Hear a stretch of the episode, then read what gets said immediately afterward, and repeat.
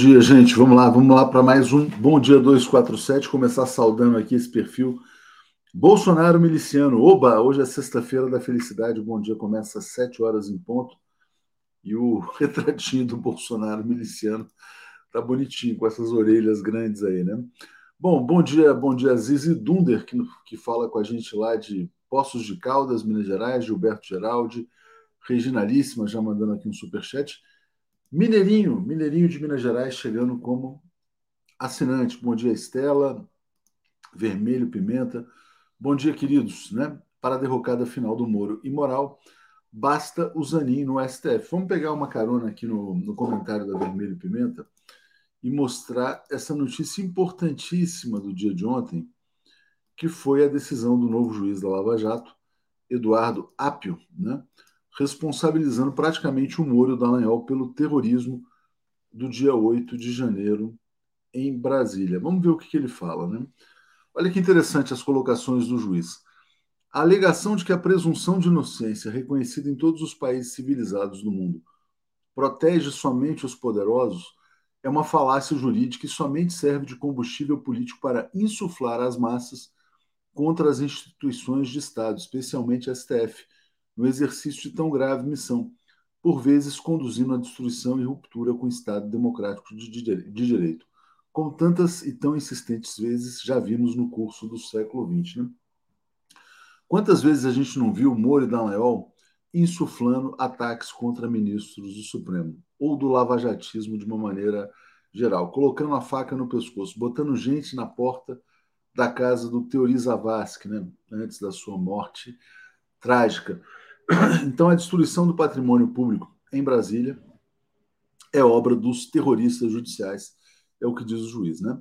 Ele fala também assim, ó, é chegado o tempo do renascimento das garantias dos princípios constitucionais cultivados, com cuidado, porque frágeis ante a força policialesca do Estado. E os recentes eventos históricos de 8 de janeiro em Brasília renovam a sua importância prática, né? Escreve ainda o juiz: nesse contexto, observa-se que versões deutônicas do papel da força do Estado na vida do cidadão conduziram, após anos de críticas exageradas, à invasão da sede dos poderes constituídos da República no último dia 8 de janeiro deste ano. É preciso sempre lembrar os dizeres do excelentíssimo ministro Alexandre de Moraes, quando da abertura uh, do ano judiciário, data de 1 de fevereiro de 2023, em Brasília de que a defesa da democracia é um valor inegociável. Então, parabéns aqui ao juiz, né, que está colocando o dedo na ferida. Quem destruiu Brasília? Né? Não foi somente lá os patriotas, não foram somente os patriotários, não foi somente o Jair Bolsonaro lá quem insuflou, tem antecedentes, né? E os antecedentes são Moro e Dallagnol. Quero também, só antes de chamar o Zé, elogiar aqui os parlamentares progressistas em São Paulo que vão questionar o leilão do Rodoanel em São Paulo. Né? É, o anúncio foi feito aqui pelo Paulo Fiorilo, que é um deputado estadual do PT, e o que ele fala? Um fundo de investimento não é uma empresa de engenharia. A Lava Jato, ela destruiu o Supremo, destruiu a Praça dos Três Poderes e destruiu todas as empresas brasileiras de construção.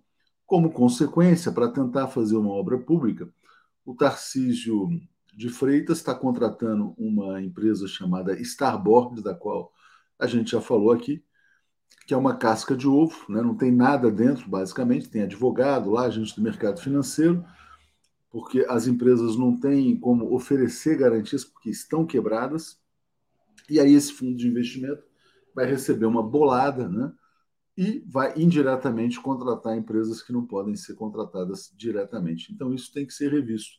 Isso é mais uma obra de destruição nacional provocada por Sérgio Moro e Deltan Dallagnol. Né? Marcos Antônio está dizendo Eduardo Apia também um ótimo nome para o STF. Quem sabe, né? mais para frente, porque agora está tá numa fase aí importante ao conduzir lá a 13 terceira vara. Bom, dito isso, vamos chamar aqui o nosso Zé Reinaldo e a gente já segue aqui com as notícias internacionais. O comentário de Zé Reinaldo. Opa, cadê o Zé? Bom dia, Zé, tudo bem?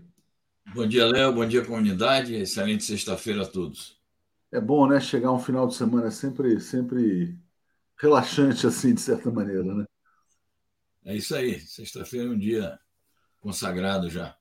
Dia consagrado. Zé, vamos lá, vamos falar dessa sexta-feira, dia 17 de março, né? Tem lembranças importantes. Antes, quero agradecer aqui ao Jair Costa, dizendo é, o lavajatismo está presente na Faria Lima. É verdade, deixa eu só complementar esse comentário aqui, porque como o lavajatismo destruiu o capital produtivo brasileiro, sobrou o capital financeiro, que é o capital gigolô da Petrobras, que quer os dividendos, e é o capital gigolô da taxa de juros. É por isso que na Faria Lima a aprovação ao presidente Lula é extremamente baixa. Né? A Lava Jato foi uma força que favoreceu sobremaneira o capital improdutivo aqui no Brasil.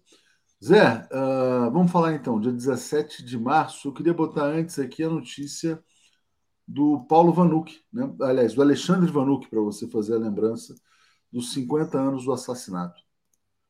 Exato. Num dia como hoje, há 50 anos, assassinaram a ditadura militar fascista brasileira, assassinou o líder revolucionário, o militante revolucionário, estudante da USP, Alexandre Vanuc Leme. E ele foi barbaramente torturado, é, assassinado e jogaram o corpo dele aí numa, numa rodovia, numa, numa rua, e contrataram um chofer para passar por cima do, do cadáver dele e dizer que ele tinha morrido atropelado. A ditadura cometia crimes dessa natureza e atribuía a fatos acidentais a morte de determinadas, determinadas pessoas que eles é, assassinavam. Né? Eu acho que até hoje a, os militares brasileiros ainda não fizeram uma autocrítica à altura é, dos crimes que cometeram. Eles se escoram ali numa, numa espécie de anistia que alegam que receberam e não, não só não foram punidos, como sequer tiveram a grandeza moral de fazer uma retratação. E por isso eles não se reconciliam com a nação. Eu acho que era preciso aproveitar esse surto de legalismo que as Forças Armadas estão tendo no momento, dizendo que vão é, pôr cobra uma série de irregularidades que foram cometidas, e fazer essa autocrítica e pôr um ponto final a esse capítulo tristonho de nossa história. Mas é importante lembrar né, que há muitos terroristas ainda nas Forças Armadas. Ontem houve o depoimento lá do PM, que está preso em Brasília, é, o coronel dizendo que eles não puderam limpar o terreno lá dos acampamentos porque os militares não deixaram, que aquilo lá era o epicentro do terrorismo em Brasília. Né? Como eles não foram punidos, eles mantiveram as práticas terroristas. Ah, havia ali, inclusive, uma preparação para explodir o aeroporto de Brasília. Até agora ninguém foi punido, né? a não ser lá os, os peixes pequenos, vamos dizer assim. Carlos Araújo está dizendo, é, na verdade é a Lava Jato aqui, né? A Lava Jato fez a lição de casa da destruição do Brasil, determinada pela corte estadunidense para sua colônia latino-americana. E se isso não for enfrentado, o Brasil vai perder os próximos 30 anos. Né? O Brasil, aliás, hoje estavam celebrando, tem matéria que está celebrando também, Zé, como efeméride, nove anos da Operação Lava Jato. Não é à toa que há nove anos o Brasil não cresce. Né? Não tem nada a ver com a recessão de 15, 2016. O trabalho de destruição do Brasil foi bem sucedido. Né? Por isso mesmo o Brasil está parado no tempo. Daniel Rodrigues está dizendo: hoje a Nuclep entra no segundo dia de greve, os funcionários pedem a saída de uma diretoria da gestão Bolsonaro, onde 50% são militares. Só pegando esse comentário, também é, é, destacar a importância da decisão do Lewandowski, ministro do Supremo, que permite, na verdade, a aceleração das mudanças nas estatais. Né? Então, a Guelpa diz: ditadura nunca mais, anistia jamais. Bom dia a todos. Mais alguma efeméride, Zé, para a gente destacar aqui no dia de hoje? Sim, hoje é o dia do aniversário natalício da querida, genial Elis Regina, uma das, das maiores cantoras de todos os tempos da música popular brasileira, deixou muita saudade. Então, nossa homenagem a Elis Regina. Maravilha. É símbolo também da luta contra a ditadura militar. Sem né? dúvida clássicos ali, o Bêbado e o Equilibrista, enfim, grandes canções, e uma das maiores vozes aí de todos os tempos no Brasil e no mundo, né? Bom, Zé, vamos então falar aqui, e, bom, tenho certeza aqui que todo mundo aqui é fã da Elis. Vive Elis, como diz aqui a Tânia Mara. Zé, vamos começar então pelo Equador. Vou botar aqui a primeira notícia e já te passo para comentar. pedido de impeachment do Laço, né, que é o presidente equatoriano. Importantíssima medida que os parlamentares estão tomando. 58 é, deputados, a Constituição exige apenas 46 como mínimo para firmar um documento pedindo impeachment. Houve uma concentração ontem é, diante do parlamento, de populares e de parlamentares, exigindo a abertura imediata do processo. Eles deram entrada oficialmente ao pedido de impeachment, tem toda uma tramitação. É um fato político importante porque o Guilherme Lasso não só é, é um presidente que lidera um processo de retrocesso político, econômico e social no Equador, revogando todas as conquistas é, do processo político progressista do período do Rafael Correa, como também ele está sendo acusado por corrupção, uma série de medidas que tomou. Ele é suspeito, naturalmente não está provado ainda, mas ele é acusado de corrupção e essa é a base é, sobre a qual está erigida toda a argumentação é, do pedido de impeachment. Vamos ver se isso vai adiante. Seria uma medida democratizadora do Equador. Lembrando, né, sempre que o Equador também foi alvo da Lava Jato equatoriana contra o Rafael Correia, e o Equador tem sido um país muito perseguido desde que concedeu o asilo ao Julian Assange, que foi desfeito né, pelo governo, não do Laço, mas do Lenin Moreno, né? Foi isso, né, Zé? Exato, isso mesmo. E lembrar que uma das principais vítimas é, desse lawfare que aconteceu ali no Equador foi o vice-presidente Jorge Glass, que ficou preso mais de cinco anos recentemente. Ele foi solto, a gente deu a notícia aqui, e foi preso sem uma acusação clara, sem, sem provas contra ele. Então, houve muita arbitra arbitrariedade nesta lava-jato equatoriana, como em todas elas, né? Como no Brasil, na Argentina, em, todo, em todos os lugares como está deixando claro agora esse juiz, o Eduardo Apio, né? Bom, uh, deixa eu agradecer aqui ao Olavo Lins, dando um bom dia geral, a Denise Leal, que mandou aqui um e-mail sobre Chico Buarque, vou ver depois, obrigado. E vamos trazer uma notícia aqui preocupante também, de um líder palestino com cidadania brasileira detido na, pela imigração do Panamá. Diga, Zé. O Ahmed Sherrad, ele é um médico, ele tem cidadania brasileira, vive aqui no interior de São Paulo, é um líder importante do, do movimento chamado Ibraspal, que é o Instituto Brasil Palestina, realiza muitas atividades de divulgação da luta do povo palestino, é, participa de movimentos de solidariedade aqui, é, ligados a, aos interesses comuns do Brasil e da Palestina. Está fazendo uma viagem ao, à Colômbia, onde foi participar de um simpósio de toda a diáspora palestina na América Latina e de regresso ao Brasil, no Panamá, ele foi retido por autoridades panamenhas, submetido a um interrogatório, e já foram acionadas as autoridades brasileiras, e tudo indica que ele é, está sendo liberado e vai retornar ao Brasil hoje ainda à noite. Foram acionados os ministros Paulo Pimenta e o Alexandre Padilha, e ambos acionaram o Itamaraty.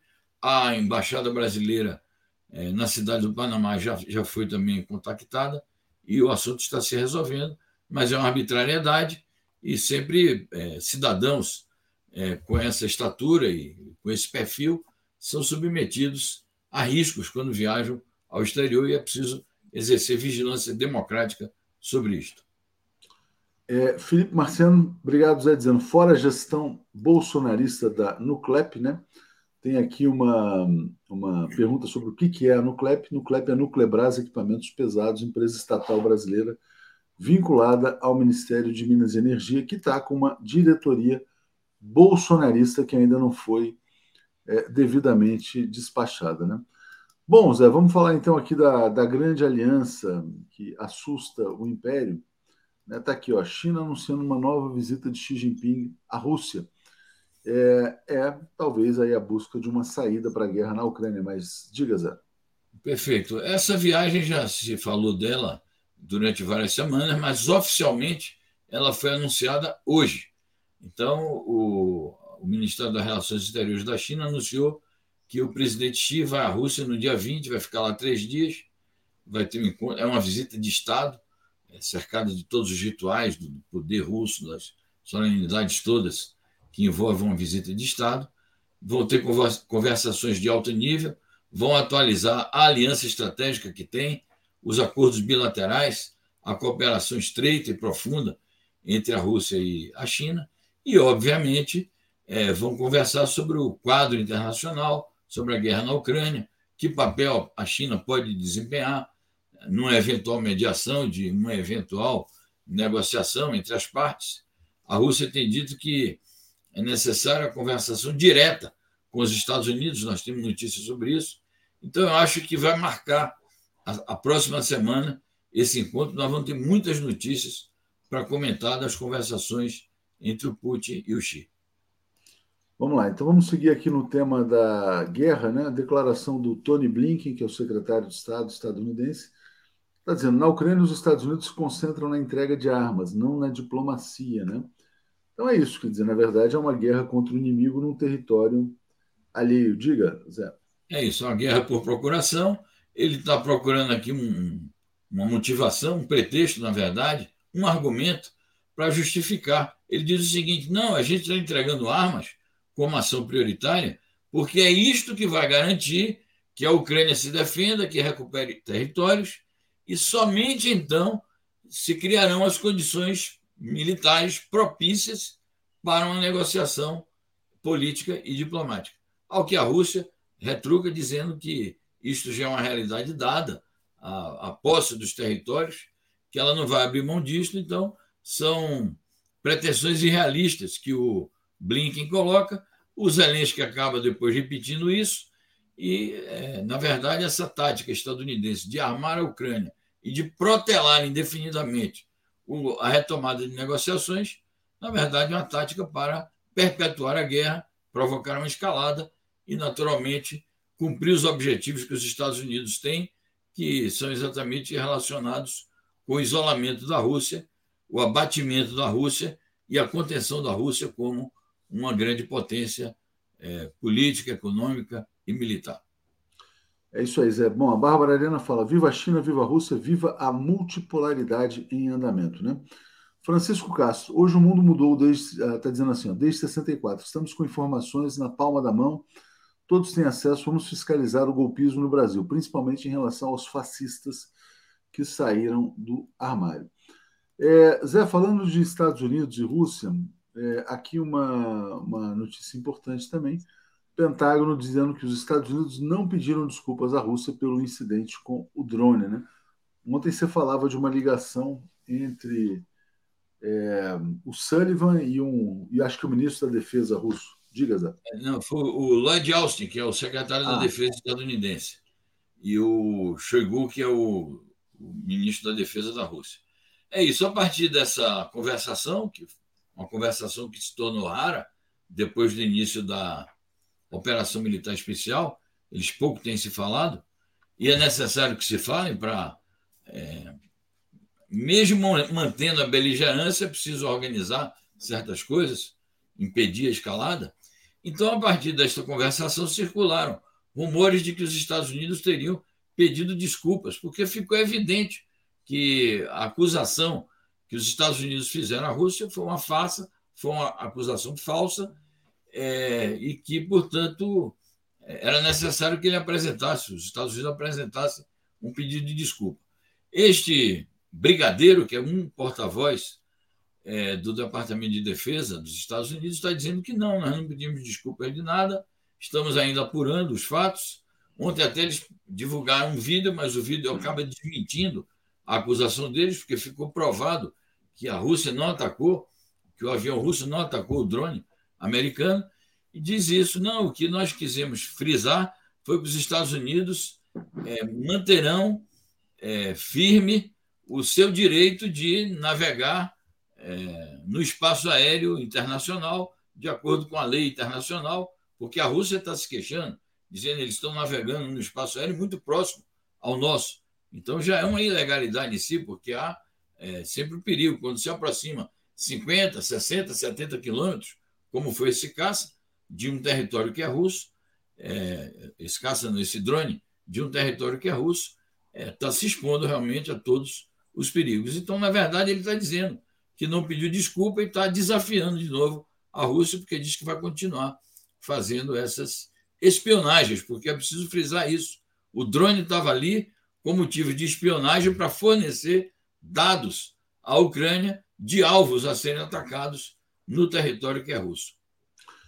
Agradeço aqui, Zé, a Stefânia Aderaldo dizendo: nós, funcionários da estatal Nuclep, clamamos por ajuda. Precisamos mudar a presidência e a diretoria bolsonarista, fora militares dentro da empresa.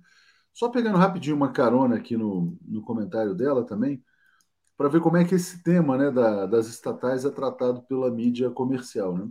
Raquel Landim, da CNN, está dizendo assim: Lewandowski deu se eliminar para facilitar a entrada de políticos nas estatais e disse que o assunto é urgente. As empresas só têm até o fim do mês para indicar diretores e conselheiros, só que a lei está em vigor desde 2016, junho de 2016. É urgência ou conveniência política do governo, né? É interessante quando ela fala que desde 2016, então, supostamente existe uma governança nas estatais. Junho de 2016 começa o governo golpista de Michel Temer, né? E o Michel Temer aparelha as estatais, na verdade, para que elas sirvam aos interesses do mercado financeiro. É isso que aconteceu. E falar que militares que estão numa empresa como a Nuclep são técnicos é um escândalo, né? Mas não se pode contar, então, com essa imprensa comercial, porque eles vão dizer que o Lewandowski quer facilitar o aparelhamento das estatais e o André Mendonça quer proteger as estatais do loteamento político. Né? É uma situação grave. Olha, o estrago causado pela Operação Lava Jato no Brasil, se o governo Lula não tiver coragem de enfrentar com toda a coragem, é, o Brasil vai estar condenado para todo sempre. Zé, vamos seguir então aqui. Uh, agora eu quero mostrar a sua coluna para botar uh, essa discussão, né? Então tá aqui, olha, os Estados Unidos ap apresentando em guerra, apostando em guerra não apenas na Ucrânia, mas também eventualmente em Taiwan tal, e a China lançando a iniciativa da civilização global. Vamos falar sobre o contraste aí entre as duas potências. É o grande contraste dos tempos atuais. É, o foco dessa minha argumentação não é nem a Ucrânia, é o lançamento e a atuação cada vez mais intensa desse triângulo chamado AUKUS, que é um acrônimo formado por AU de Austrália, UK de United Kingdom e o US, que é Estados Unidos.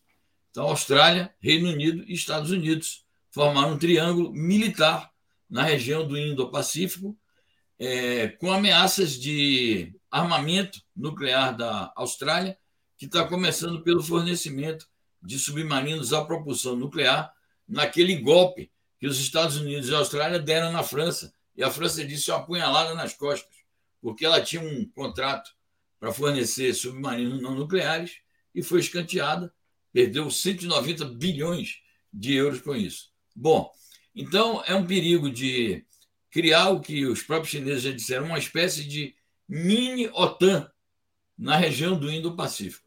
Significa que essa sigla, que tem sido pouco falada até então, doravante, ela vai se tornar muito conhecida, porque o álcool será um vilão, tanto quanto um vilão geopolítico, um vilão internacional, tanto quanto a OTAN é uma vilã internacional nos dias de hoje. Uma ameaça direta à China, naturalmente, a toda a região do Indo-Pacífico, com repercussões evidentes na segurança internacional. Diante da abertura, diga.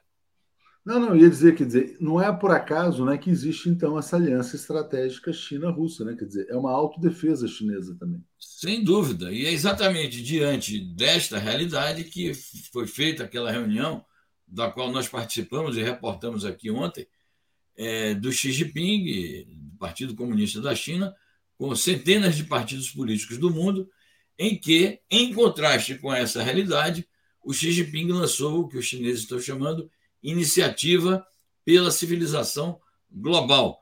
É, com esse documento, os chineses criaram uma espécie assim de tríade de documentos estratégicos importantes que vêm desde o ano passado. Quais sejam?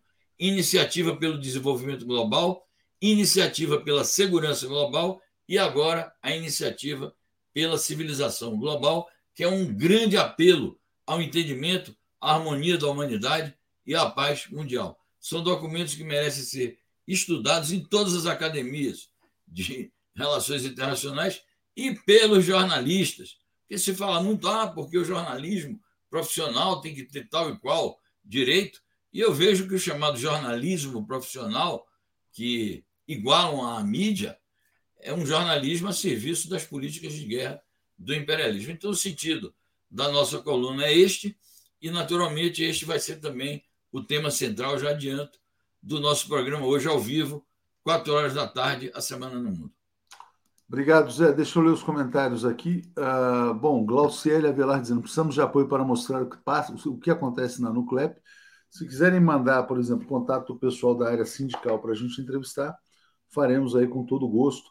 Luciano Ferreira dizendo: Atucho, se caso no CLEP fosse o oposto, Bozo já teria exonerado todos desde o primeiro dia. E eu só acrescento, sob aplausos, por exemplo, da CNN, né? Bom, uh, Zé, você destaca aqui também, eu vou botar rapidinho para o pessoal aqui, ó, é, o discurso do Xi Jinping, né, no evento que você participou, dar as mãos no caminho da modernização. Mas como a gente está com pouco tempo, eu queria te pedir para falar sobre a França, né? A França aprovou uma reforma da Previdência, passando por cima, inclusive, do parlamento. O Macron recorreu a um dispositivo constitucional que permite aprovar sem ouvir o Congresso. Clima de revolta geral na França e o carimbo de autoritário colado no Emmanuel Macron. Diga, Zé. Exato, são fatos incríveis, porque também é um dispositivo constitucional, mas é um golpe de força. É um, é um golpe de força constitucional contra os direitos dos trabalhadores, mostrando que, em nome dos interesses do chamado mercado, em nome do neoliberalismo, em nome de políticas é, sociais retrógradas, eles vão até as últimas consequências. A Assembleia Nacional, que é a Câmara de Deputados, se reuniriam ontem à tarde. Eles fizeram negociações durante toda a semana, numa espécie assim de cambalacho, como se faz aqui com o chamado Centrão, do, do Macron distribuindo uma série de favores, e não conseguiu formar maioria. E, portanto, ele resolveu dar um golpe de força, gerou uma grande revolta. Aí nas redes sociais está cheia de cenas, de vídeos das manifestações de ontem, e dos ataques violentíssimos, brutais da polícia francesa, sob a liderança do Macron, que tem essa carinha de, de, de santo e procura se apresentar como grande democrata de nossa época, é ele que comanda a repressão aos trabalhadores franceses. É, destaco que a decisão dos trabalhadores franceses é continuar intensificando a mobilização e eles estão discutindo, as centrais sindicais e os partidos de esquerda, discutindo é, que medidas no âmbito institucional podem ser tomadas. Inclusive, discute-se a apresentação de uma moção de censura ao governo. Pode ser até que algum parlamentar queira uma moção de desconfiança é, ao governo, que poderia provocar uma crise governamental e a queda do gabinete.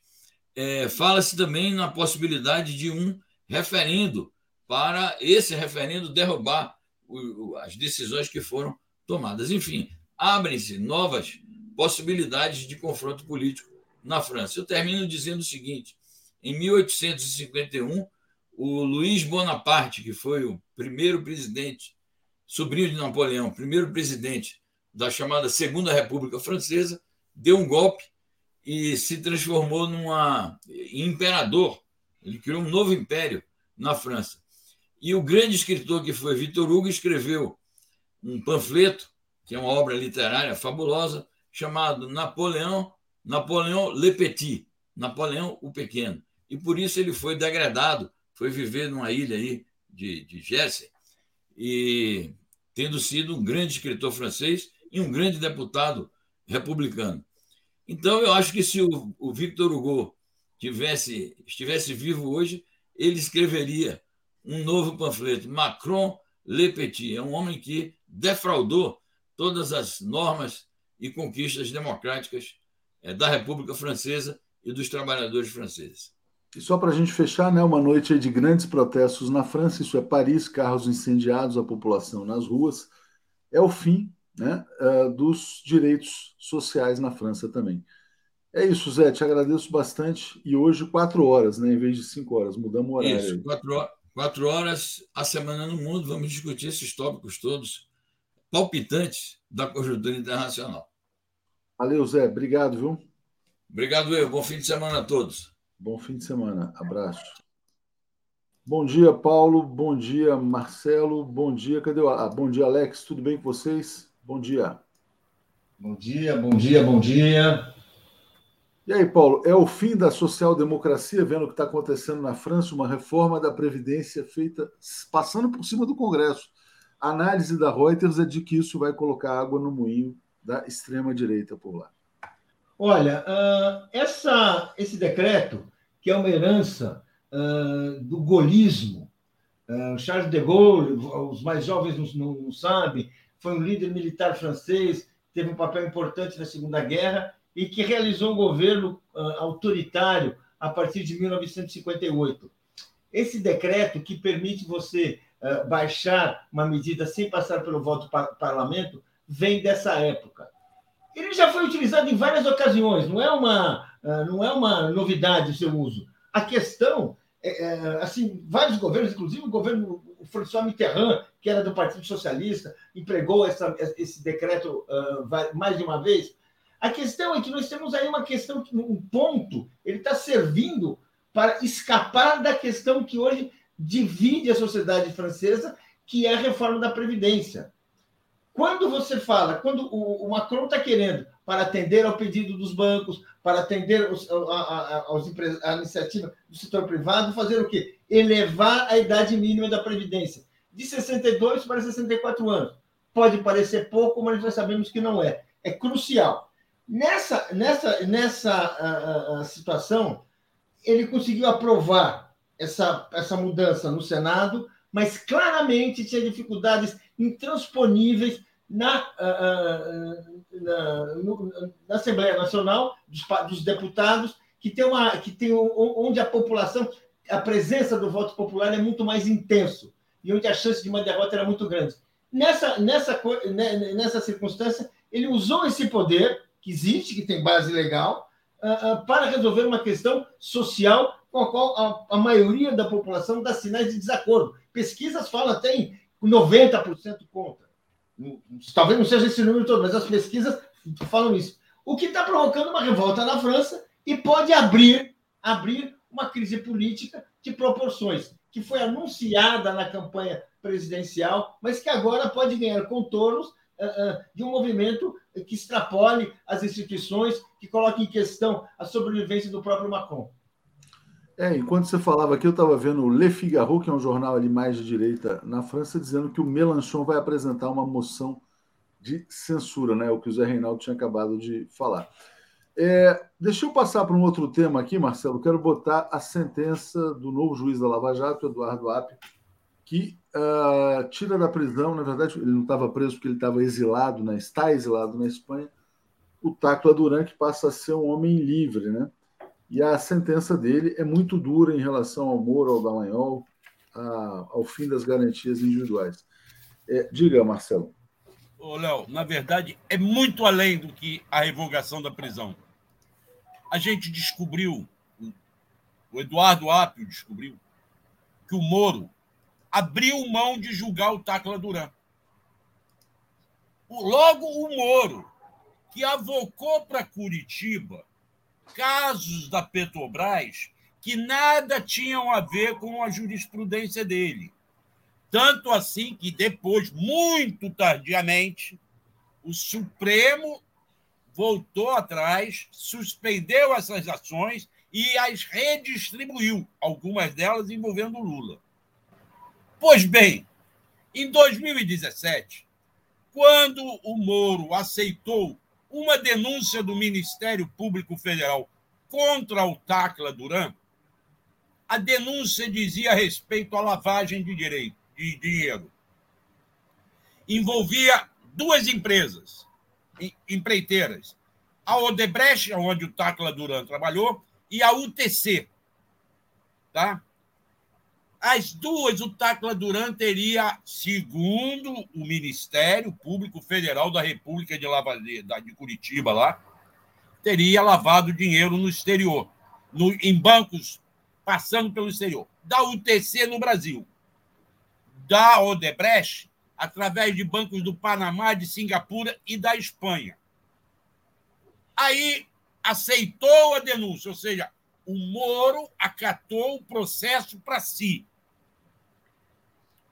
Começou a tentar perseguir o Tacla Duran. Começou, decretou a prisão do Tacla Duran. Tacla Duran chegou a ficar preso três meses na Espanha, mas como ele tem nacionalidade espanhola, ele tem dupla nacionalidade, ele não foi extraditado como o Moro queria porque a Espanha disse: o Brasil não extradita os seus, nós não vamos extraditar os nossos. E o Tacla Duran ganhou liberdade. Tacla Duran derrubou a sinalização da Interpol que impedia ele de viajar.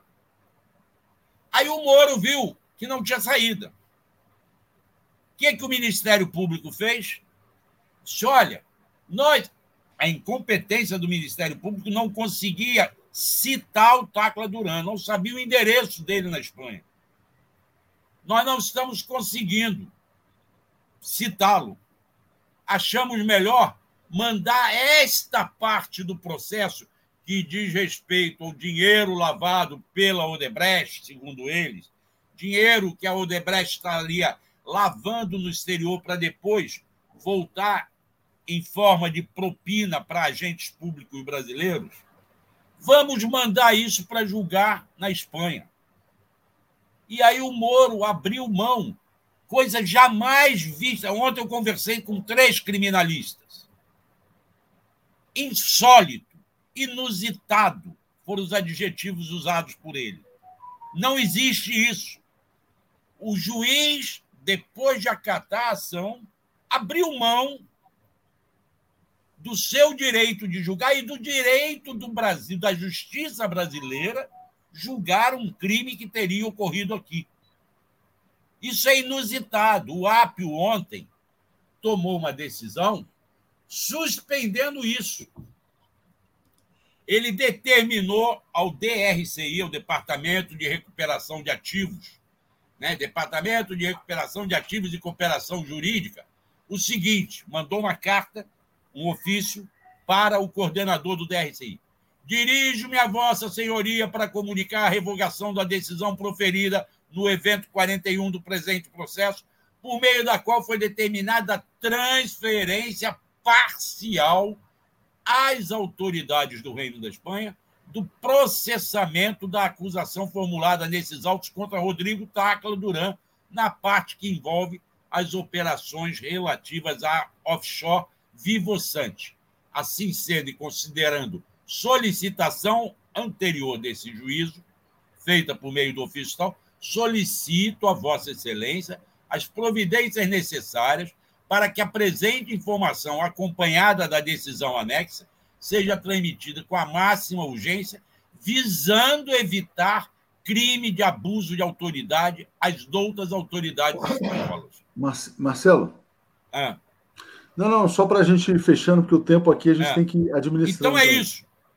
Eu não foi só revogar a prisão, que já foi um grande feito, e aí foi noticiado pelo 247, o Joaquim falou bastante ontem, isso tudo. Ele, o Ápio, reviu uma decisão inusitada na qual o Moro abria a mão de julgar um processo que ele tinha acatado para si.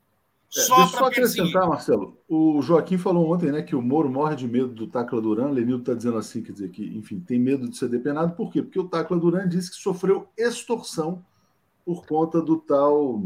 É, Zucoloto, Zucoloto, Zucoloto. Zucoloto, exatamente.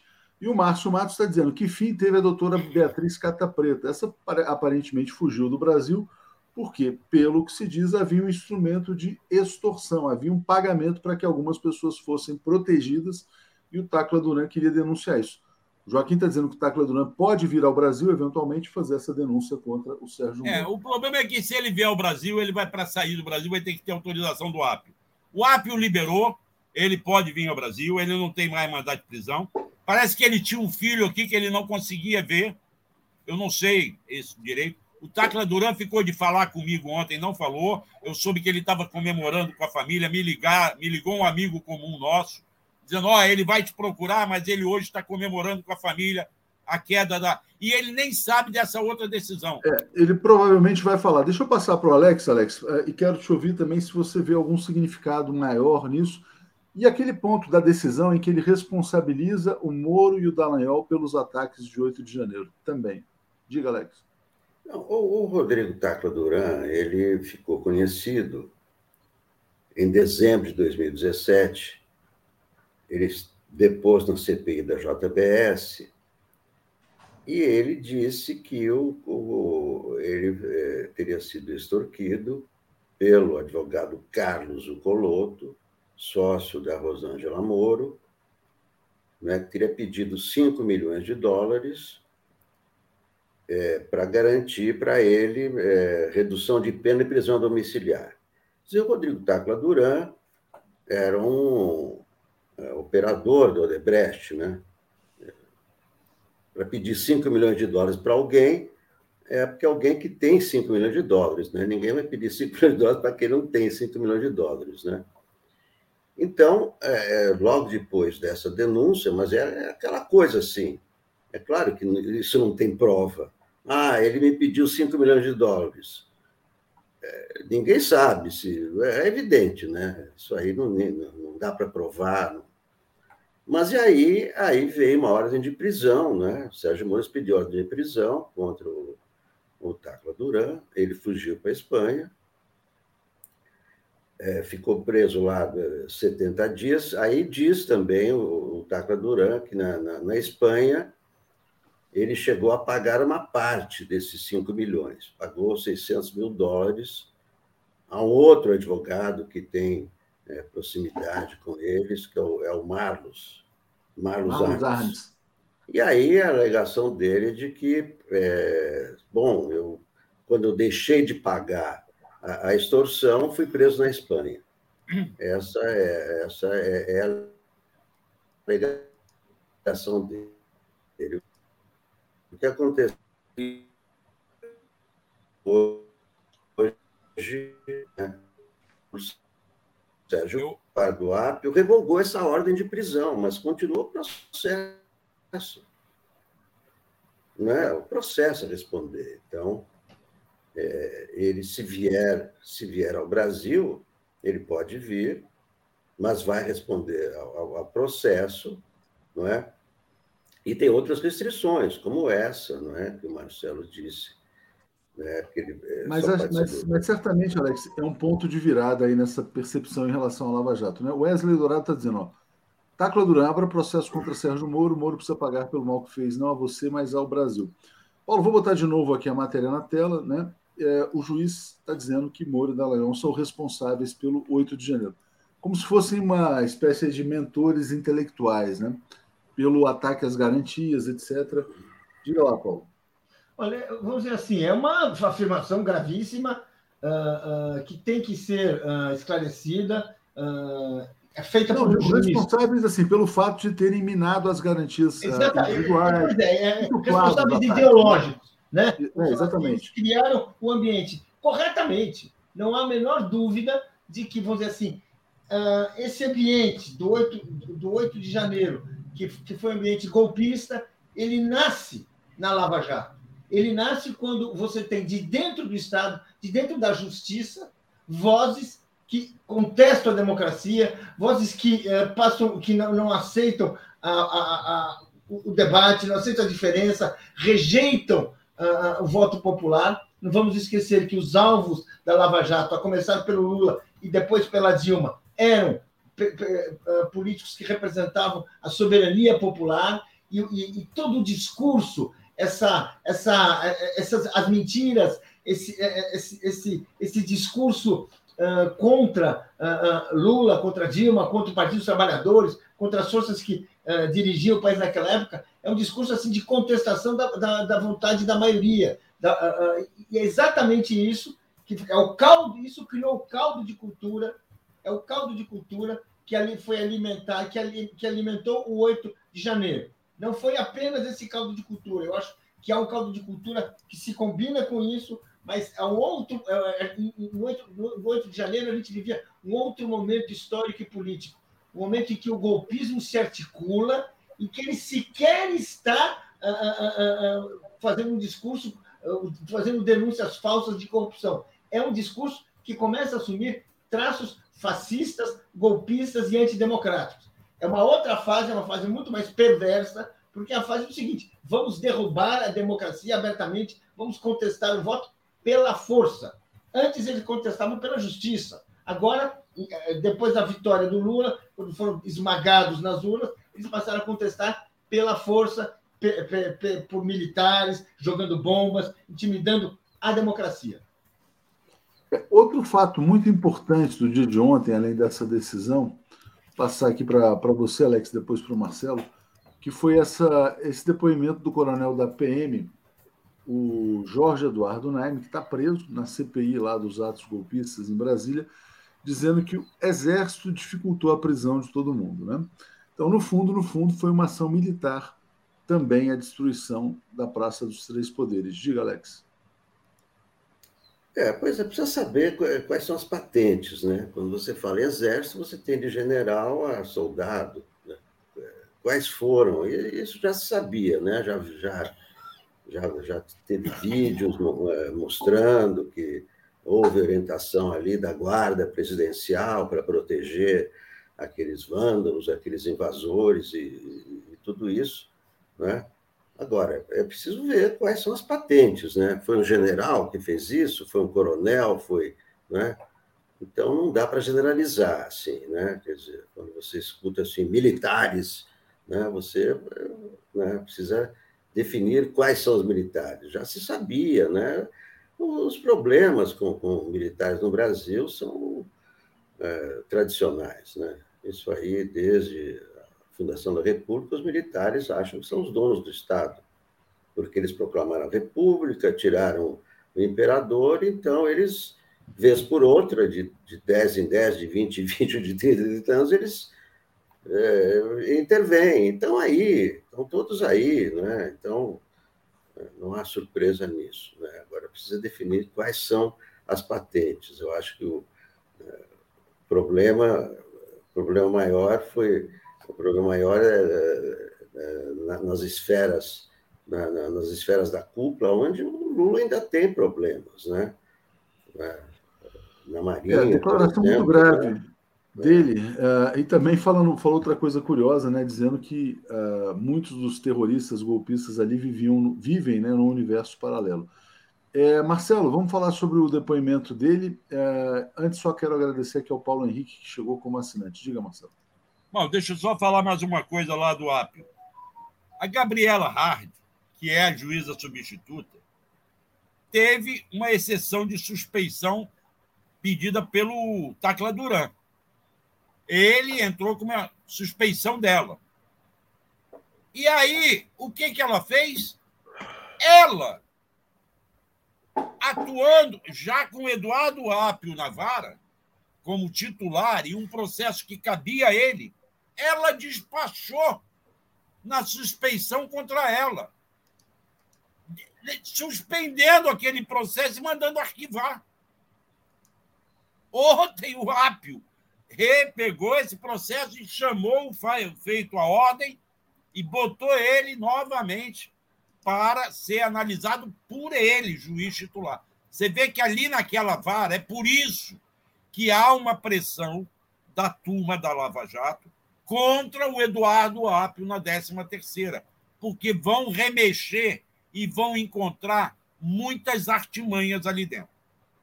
Indo para o coronel. Esse coronel, Neine, é aquele que pediu folga na semana em que ia haver a manifestação. Ele estava de folga. Ele era o chefe, o diretor de operações da PM. E saiu de licença dias antes.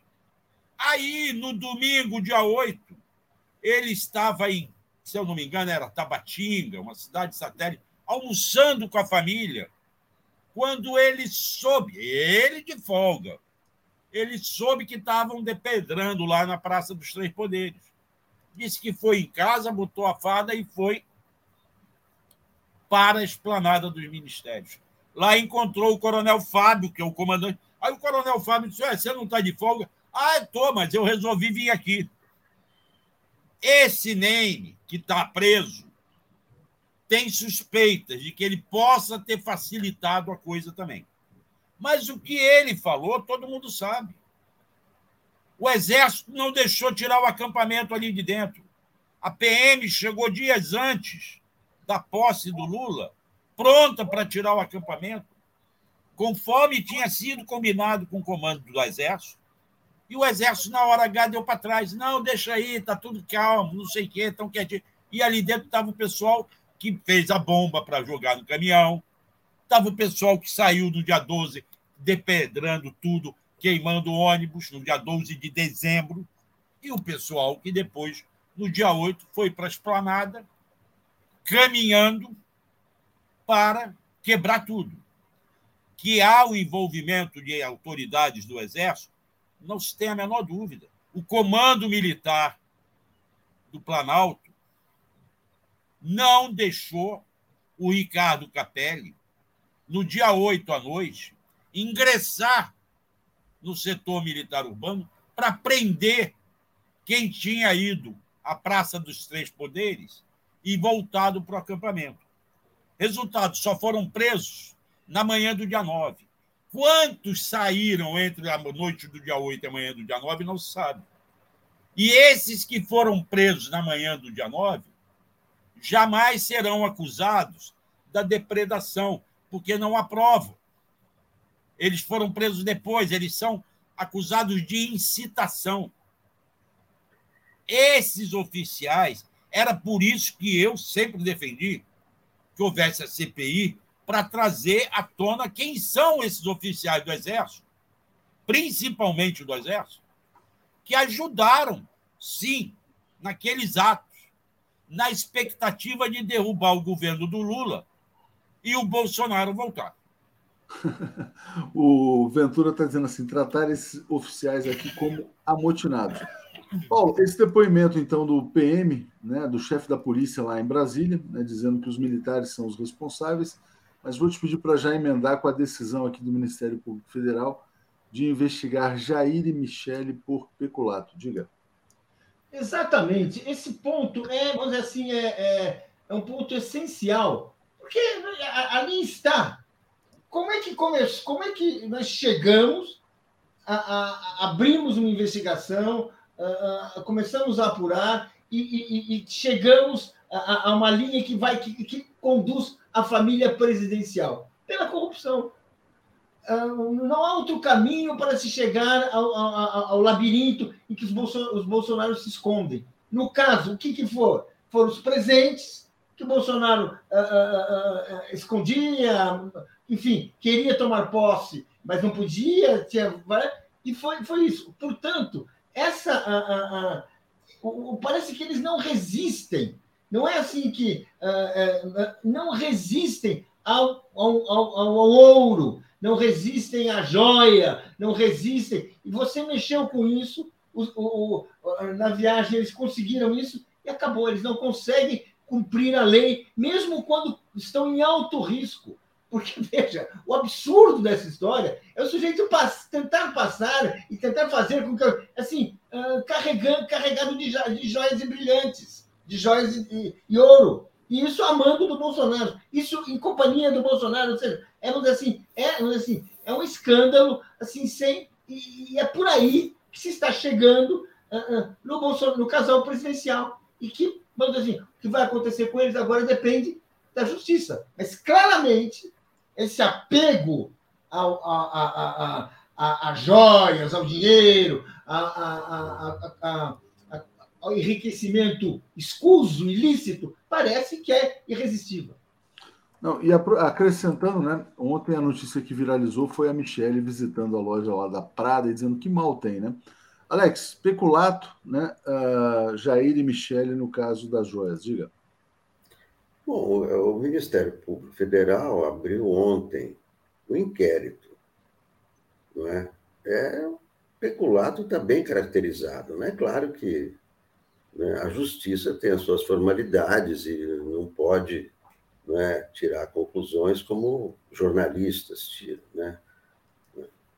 E para nós, para mim, pelo menos, quando se, é, ele, é, o, o, que era bem de Estado, ele incorporou ao, ao, seu, ao seu bem, cometeu peculato. Quando você devolve, você não anula o roubo. Se eu roubar alguma coisa e depois devolver, você processado por roubo. Não porque, ah, mas ele devolveu. Não, não adianta devolver. não adianta isso aí, né? Isso aí tanto tanto para a imprensa como para a justiça, não importa que devolveu. O problema é que roubou, tirou, tirou. Né? E, é, fora esse estojo dele, insistiu oito vezes para retirar também, para tomar posse do, do mais valioso, 16 milhões. E essa é a grande pergunta: por que eles receberam esses 16 milhões? Né? Em troca do quê? Em troca de alguma coisa do passado, do futuro? O que, que foi isso? Essa, essa é, é, é a pergunta. Não sei se um dia será respondida, mas por que entregar joias nesse valor imenso para Bolsonaro e sua, e sua primeira-dama? Por quê? Uma das possibilidades é a história da própria refinaria, né? É, Marcelo, não sei se você está acompanhando o caso do ministro Lewandowski, né? Que tá, uh, tomou uma decisão que permite ao presidente Lula nomear é, os seus indicados nas estatais. Está tudo paralisado. Tem muita gente aqui protestando hoje sobre a Nuclep, que está com diretoria bolsonarista. Tem várias empresas que estão com é, comando e conselhos bolsonaristas ainda. É importante essa decisão do Lewandowski, Marcelo? Sim, claro, porque você, você criou sobre aquela suspeita de que tudo é corrupção, todo mundo está tá envolvido em corrupção, ninguém é confiável, não sei o quê. Você criou barreiras para impedir a nomeação de diretores de estatais. E aí você tem dificuldades. Entende? Dificuldade porque você precisa nomear essas pessoas de confiança no governo que foi eleito, um programa de governo eleito. Bem ou mal, 54 milhões de pessoas votaram no programa do Lula. E ele tem direito de aplicar esse programa. Tem direito, não, tem obrigação junto aos eleitores dele. Agora, esta nossa mídia e esse nosso mercado ficam pressionando para que haja amarras que impeçam as nomeações. Eles permitem as dele, como eles permitiram a do presidente do Banco Central e deram autonomia, e agora o cara está lá. Eu não sei se deve ou não deve tirar autonomia do Banco Central, e não vou entrar nessa discussão aqui agora. Mas essa questão de você criar amarras que obrigavam pessoas que eram de partido político, que eram disso ou daquilo, a não a, a passarem uma quarentena até poderem ser eleitas, ser escolhida como diretor de estatal, é muito discutível isso. Não acho que é a medida mais adequada. E o Lewandowski está revendo essa posição. Ainda bem. É, Paulo, você considera importante essa decisão também para acelerar a, a formação de uma base de apoio ao governo Lula? Olha, é, é, vamos assim, isso é uma consequência, mas o importante é a gente recuperar o sentido da democracia. Qual que é o sentido da democracia? O povo vai e vota. Ele elege um governo. Esse governo tem um, tem um projeto a, a se realizar. Para esse projeto, ele tem instrumentos. Instrumentos políticos e instrumentos econômicos. Instrumentos econômicos são empresas estatais. Ele precisa colocar, ele tem o direito é, isso é inalienável, de colocar nas empresas estatais aqueles executivos, aqueles economistas, juristas, uh, uh, sociólogos que concordam com o seu ponto de vista, que ajudaram a construir esse ponto de vista. Então, o direito assim, é a expressão da democracia, isso que ele isso que ele está falando. Quer dizer, uh, você querer criar regras artificiais contra essa, essa, essa nomeação, claro que você tem que ter algumas regras, alguma coisa, não é uma delas institucionalizada, mas você querer embarreirar, criar uh, isso, o que, o que significa? É você fortalecer, primeiro, uma burocracia pública, que, uh, sob o pretexto de ser partidária, na, na verdade, utiliza as estatais interesse próprio, como nós sabemos e muito conhecemos. Segundo, é anular a vontade popular. Porque, vamos dizer assim, as instituições do Estado, sejam de que natureza for, elas devem expressar sempre aquela decisão que veio das urnas. Então, o, o, o, presidente eleito, ele tem que ter o poder de dizer, olha, são essas, esses diretores que eu quero lá, não quero aquele outro. Por quê? Porque esse eu sei que ele vai fazer aquilo. O outro é contra a, a, as decisões do governo. É isso. É a expressão da democracia. é essa a questão fundamental. Outros pontos a gente pode discutir, mas o ponto fundamental é esse. É, e é impressionante, né? Quer dizer, como o mercado está travando as ações do governo Lula, né? É, o Edival está dizendo: 247, nossa fonte de informação confiável, o resto é lixo. Agradeço o Fernando Crespo apoiando também. Alex, hoje, só para a gente fechar com esse tema aqui, o Haddad vai discutir com o presidente Lula o tal arcabouço fiscal, né? E o Arthur Lira entregou para a oposição a relatoria. Então não, é uma, não vai ser uma situação também muito fácil. Passo para você falar a respeito disso, porque é uma decisão que pode ter uma, uma importância grande aí em relação ao futuro. E também tem matéria hoje apontando que o presidente Lula está preocupado com um eventual arcabouço fiscal que impeça mais investimentos. Diga, Alex. É, esse, esse, esse arcabouço é um, é um enigma, é, por enquanto, não é? Mas tudo indica que vai ter alguma, algum, algum sistema que equilibre as, as despesas e as receitas, né? O que, que o Brasil precisa de crescimento, né? Quando você precisa de crescimento, você precisa de investimento. Então, o que, o que, o que se teme, né? o que Lula teme é que esse, esse arcabouço, embora não seja o teto de gás, mas também amarre né? o, o crescimento. Né? Quem, quem já conhece o, o arcabouço é o Lira, né? o Haddad apresentou ao Lira, né, para ver se isso aí passa e tal. É, mas é, se, se esse arcabouço né, não, não abrir as portas para investimento, que é o que o Brasil precisa, e, e considerar mais importante né, diminuir os gastos, né, não vai passar pelo Lula. Né? Não vai passar pelo Lula, porque não é, não é esse o objetivo. Não é? Está é, tá demorando muito, aliás, esse negócio, né? Está tá enrolado por causa disso, né? Se fosse, se tivesse, se houvesse, se o Haddad conseguisse apresentar alguma fórmula que, que não barrasse o investimento, já teria passado. Eu, eu tenho a impressão que não está agradando ao Lula. O Lula está mandando, ó, refaz esse cálculo, refaz aqui, refaz aqui, porque não foi isso que eu falei na campanha. Né? provavelmente, acho que o Lula está com receio. Quero só trazer um tema final para vocês, só antes o, o Luiz Costa Pinto e a Daphne já estão aqui. É, não sei se vocês viram uma entrevista do Roberto Requião, em que ele fala: esqueceram de mim. Né? Ele falou o seguinte: fui esquecido. E aí algumas pessoas colocaram, a gente deu uma matéria, ah, não, mas ele foi chamado para um conselho em Itaipu. Né? Eu acho que ele não estava querendo uma vaga em conselho, acho que ele queria influenciar eventualmente no governo. Você acha uma perda para o governo Lula, Paulo, essa questão do, do Requião? Olha, primeiro, o Requião faz barulho.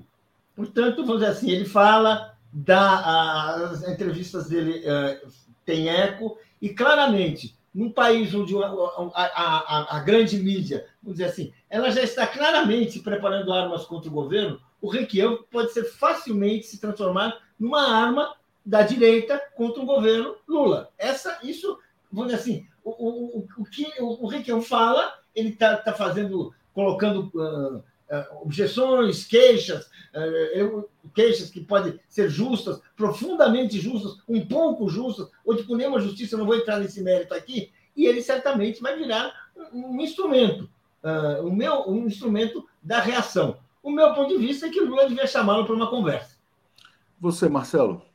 Também acho que chamar o Requião para conversa é o mínimo que o Lula tem que fazer, porque o Requião é um aliado de muito tempo.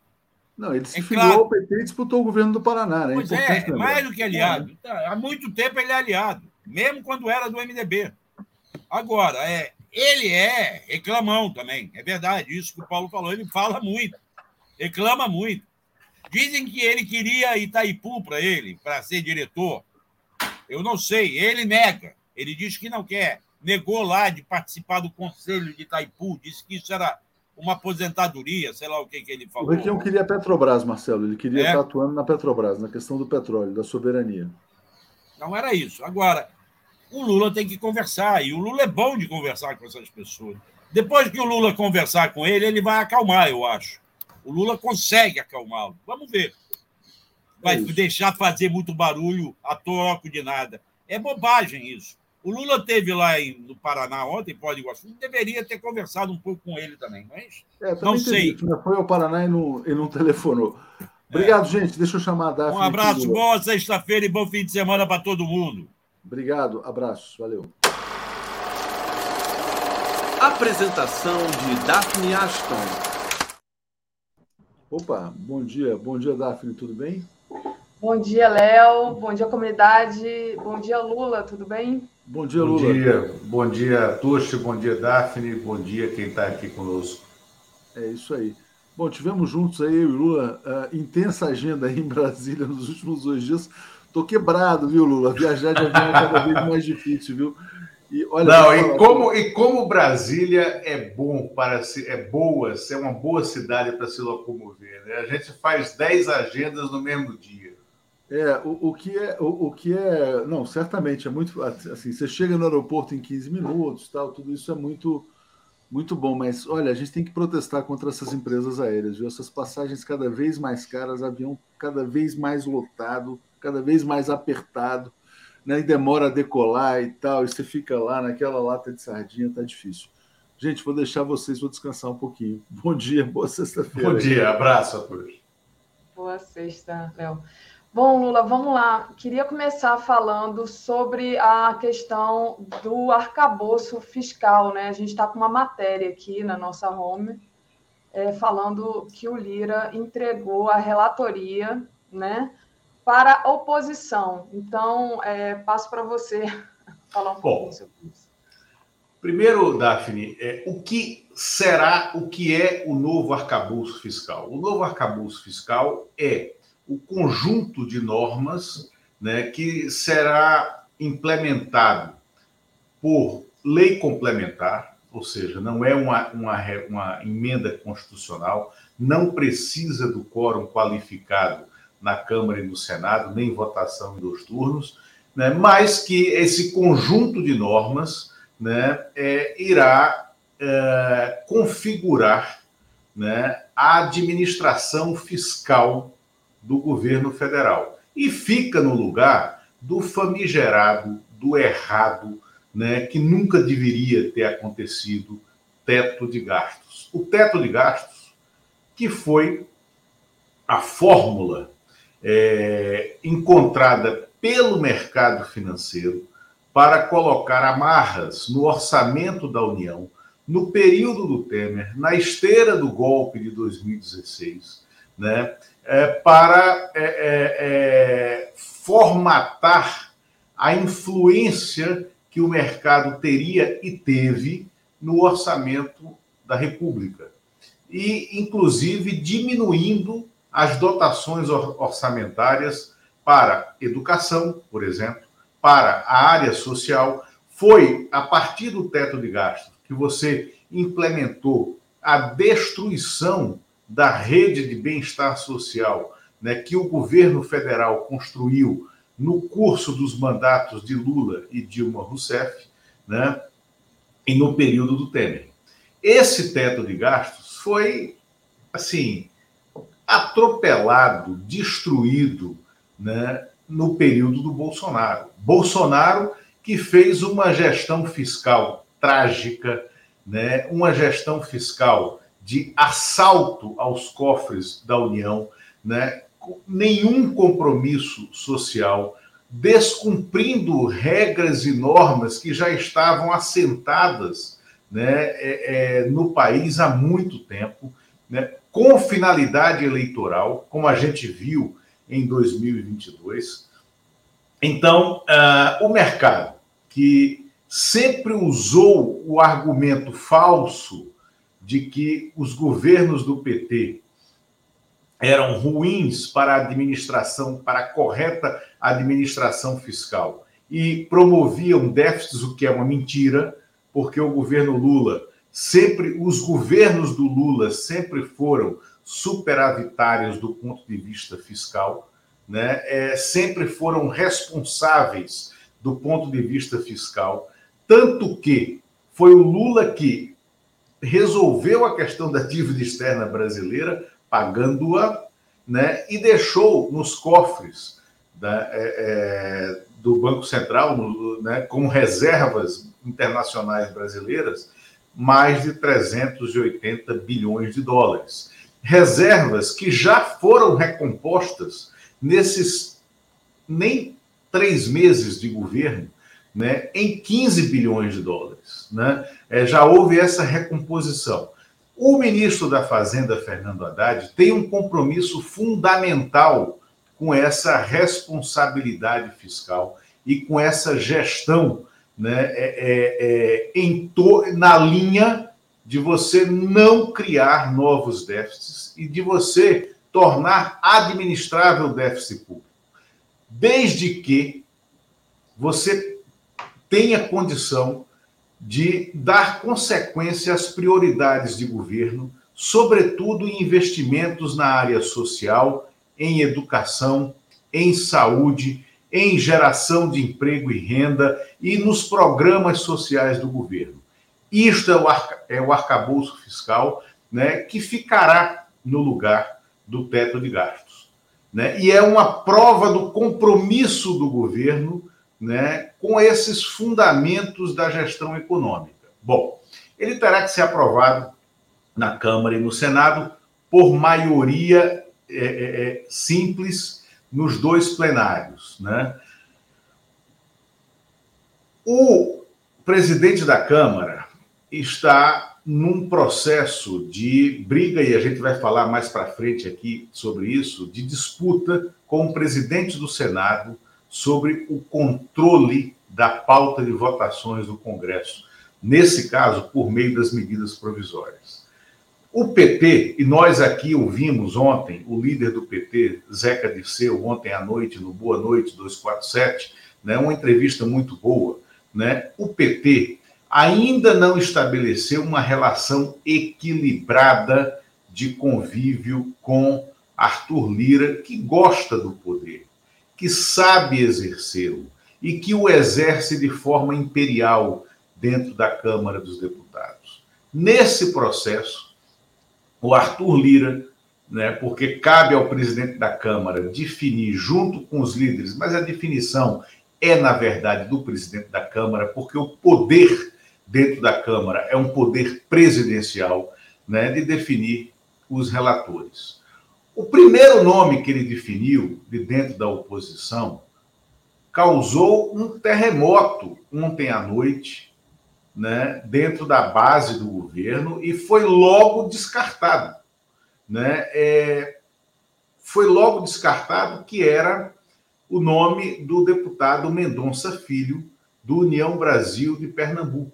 Então, é, entrou, né, como fizeram um teste de popularidade, vazaram a informação, ela chegou em alguns, é, em alguns sites e logo depois ela saiu. Por quê? Porque foi um, assim, foi um terremoto. Então ele retirou e aí ele divulgou que vai entregar a relatoria a alguém do seu partido, o Progressistas, né? E já teria avisado isso ao André Fufuca. Dentro do Progressistas, né, você tem pessoas, é, você tem parlamentares, deputados extremamente bolsonaristas, você tem deputados extremamente liristas, e você tem alguns que mantêm alguma interlocução com o Palácio do Planalto. Eu imagino que essa relatoria será entregue a, essa, a esse último núcleo de deputados do PP.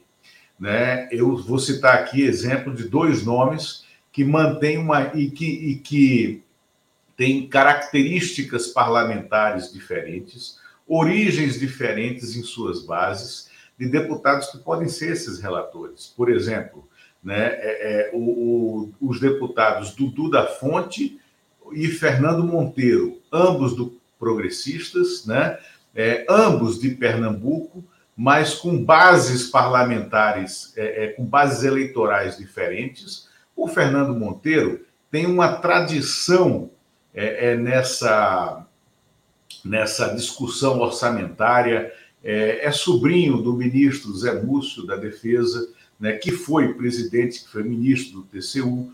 Né, o deputado Dudu da Fonte já é mais uma liderança do velho centrão do Congresso Nacional, muito próximo né, do Ciro Nogueira, foi muito próximo do Severino Cavalcante, né, é muito mais próximo do Arthur Lira do que o Fernando Monteiro. Então, eu acredito que é, a, essa relatoria ficará nesse núcleo de, de deputados progressistas, não necessariamente esses dois, mas que tem uma relação mais próxima, mais palatável com o Palácio do Planalto. É uma forma de o Arthur Lira manter o seu poder nessa discussão do arcabouço fiscal, mas não inviabilizar a discussão dela e a necessária votação com vitória do governo. O arcabouço fiscal está sendo é, definido, o seu formato final será dado hoje, né, numa reunião no Palácio do Planalto,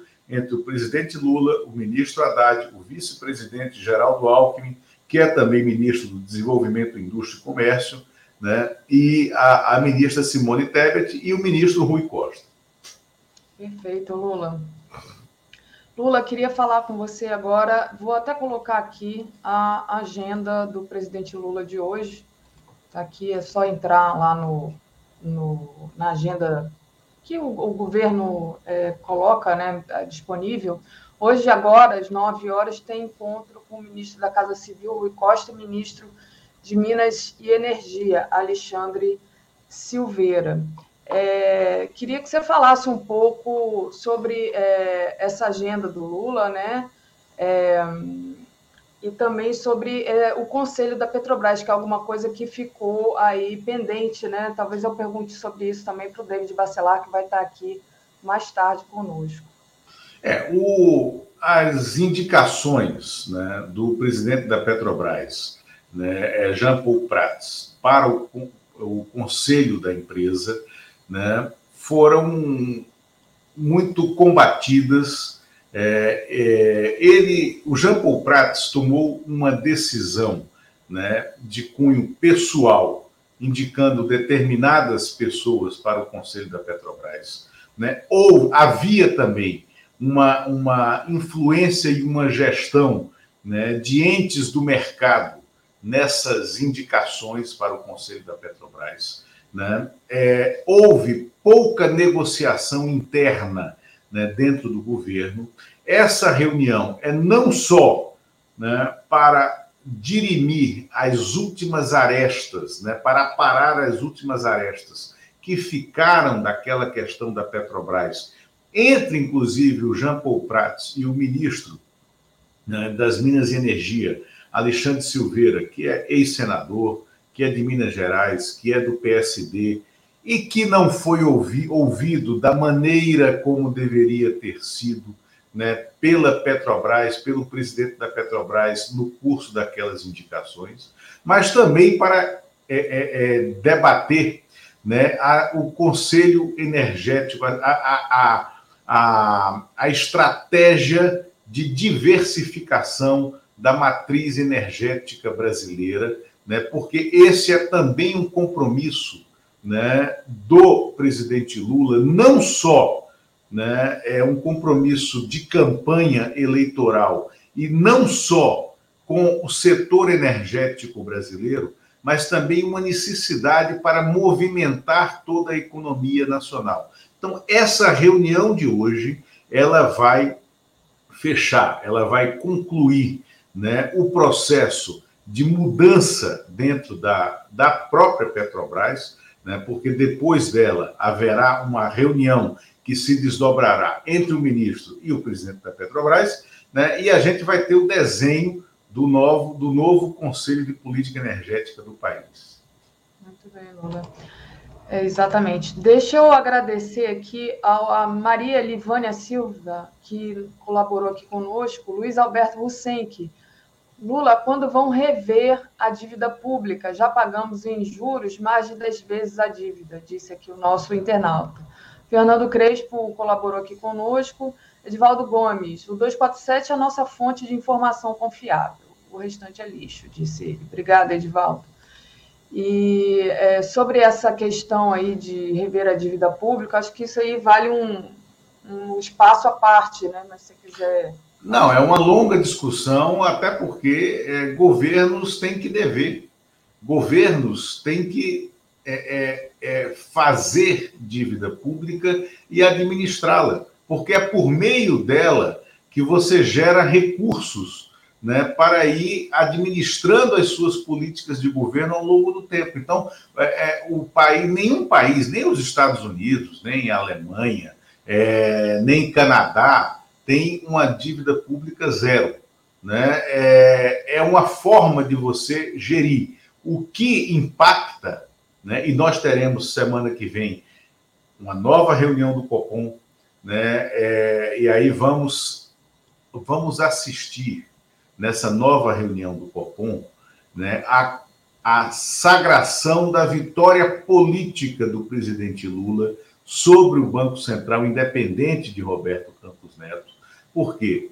Lula abriu lá atrás, depois da primeira reunião do COPOM, que manteve a taxa de juro básico em 13,75%, né, por cento, é, o Lula abriu o debate em torno né, dessa taxa de juros é, escorchante e impagável e é, é inexplicável do país. E o mercado compreendeu as posições que o Lula estava é, é, adotando, o mercado compreendeu as razões do presidente Lula e é, é, fechou com ele. Porque de lá para cá, o mercado tem dito: olha, realmente os juros estão muito altos. A CNI falou isso, a Fiesp falou isso, é, é, é, formadores de opinião do mercado financeiro falaram isso, é, grandes empresários isoladamente falaram isso, e eu não tenho dúvida. E, e, e essa taxa de juros que torna a dívida pública mais ou menos administrável. Eu não tenho dúvida que haverá um recuo na taxa de juros na próxima semana. Né? Então, é, aí vai o poder de gestão política do presidente da República. Perfeito. É isso, Lula. Queria te agradecer demais e te desejar uma ótima sexta-feira, um bom final de semana para você. Obrigado, Daphne. Até logo. Um bom dia e sigam com a Natália. Até logo. Comentário de Natália Urbano. Bom dia, Natália. Tudo bem? Bom dia, Daphne. Bom dia a todos. Ainda estou aqui meio cansada do Covid, meio não muito. Ontem eu fui fazer uma caminhada de tipo, fui até o mercado de 20 minutos. Parecia que eu estava andando uma, né, correndo uma maratona, me senti na São Silvestre. Mas, né, cada dia é, me sinto um pouquinho melhor, então isso aqui é um recado para quem não teve Covid, acha que não é sério, gente, é muito sério, sim. Então, se cuidem, tomem vacina, né, porque não é brincadeira. Pois é, né? Natália é jovem, é uma pessoa jovem, vacinada, estava vacinada, pegou Covid agora, numa época em que todos já, já tratam a Covid como uma doença que você vai ter e não, não, não vai ser grave, né? Mas acabou aí, é claro que não foi grave, é, você está bem, né? Mas então se vacinem, tomem todos os cuidados sempre, né? Porque é isso, né? tem, tem um prejuízo. A Natália, né, semana passada não veio trabalhar justamente aqui, quer dizer, não veio trabalhar, não, não apareceu aqui no 247 por conta que ela estava é, com dificuldade de falar e tudo.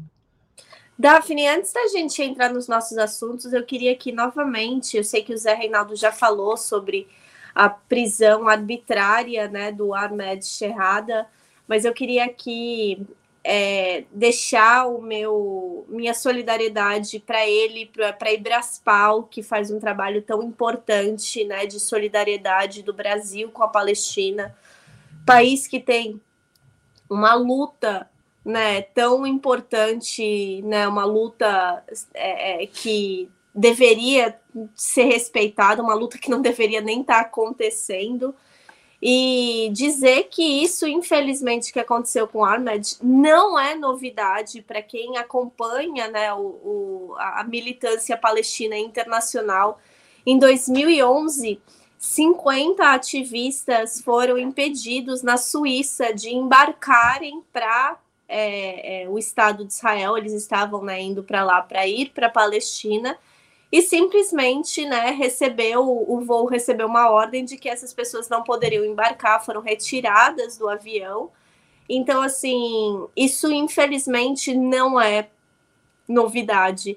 Da mesma maneira, quando acontecem eventos é, é, de propaganda do Estado de Israel no mundo todo, mas mais recentemente teve um na Espanha, aqui na Europa, em que uma ativista estava numa universidade da Espanha e ela confrontou uma, a, uma acho que foi a embaixadora do, do Estado de Israel e ela foi detida. Então, assim, né, simplesmente por confrontar com palavras, eu digo confronto assim verbal, perguntando, né, sobre os direitos humanos do povo palestino e foi detida na universidade.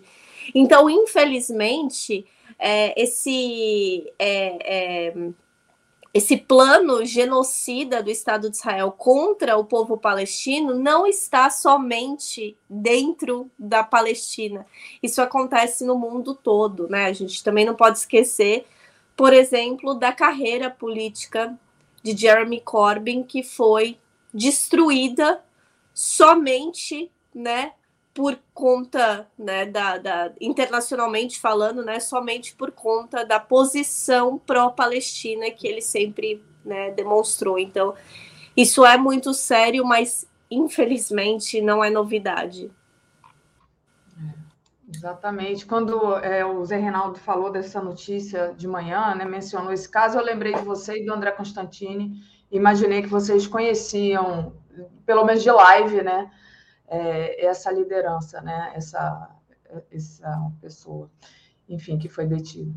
E é verdade, é verdade. Eu tenho, inclusive, é, enfim, pessoas que eu conheço que também, é, por, por suas posições em relação a palestinas no exterior, foram também detidos em aeroporto e, e tudo mais.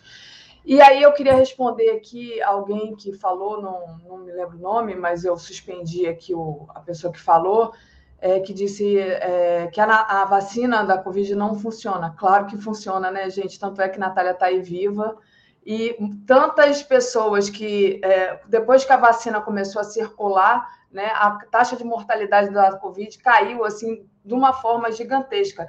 A primeira foi dos idosos, justamente, que foram os primeiros a serem vacinados, e aí as pessoas mais novas começaram a. a o Covid começou a circular dentre as pessoas mais novas. Diga, Natália. Não, e não, só para falar, a minha família no Brasil estava muito preocupada comigo, porque eu sempre, né, eu cresci tendo asma no Brasil.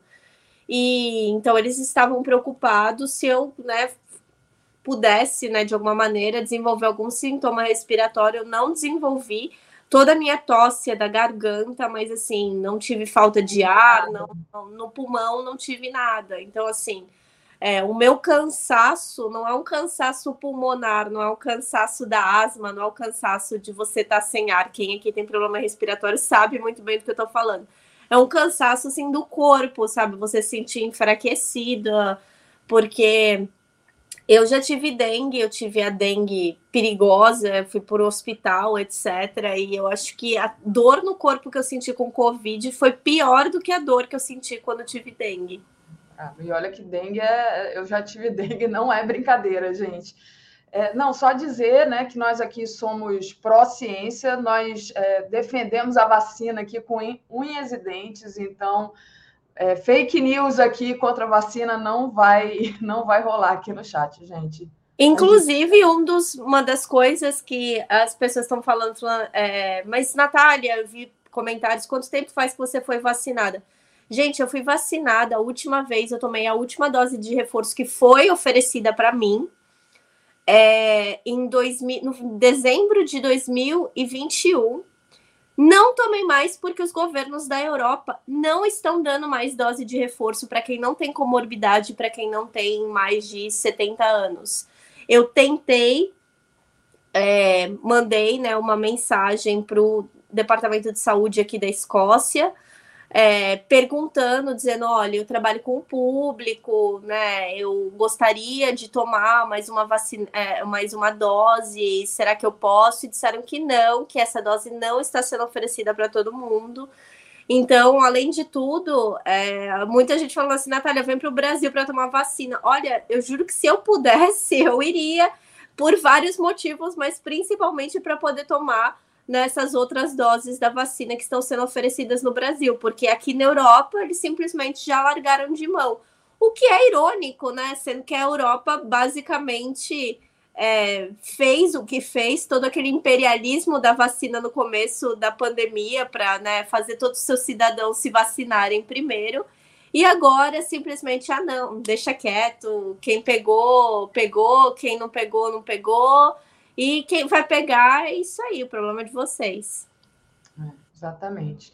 Genealagem de Coguerra, bloqueio antivacina, eles não têm direito de estar aqui. É, depois de tudo que a gente passou, de todo mundo que a gente perdeu, não tem mesmo. É, o Brasil é, perdeu muito, as famílias brasileiras perderam muito nessa pandemia por causa dessa postura negacionista.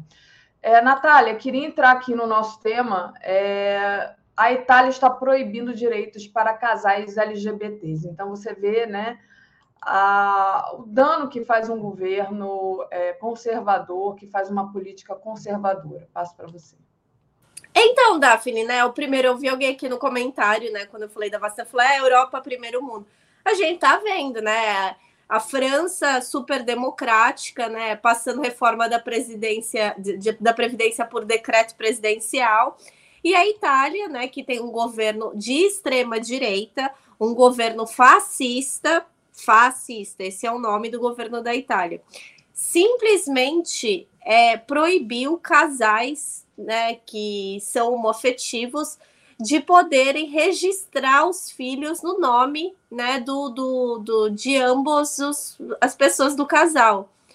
Porque o que aconteceu? Quando a Itália legalizou a união civil de pessoas é, do mesmo sexo, em 2016, isso ficou meio que é, num limbo, né? Essa questão dos direitos familiares das pessoas LGBTQIA.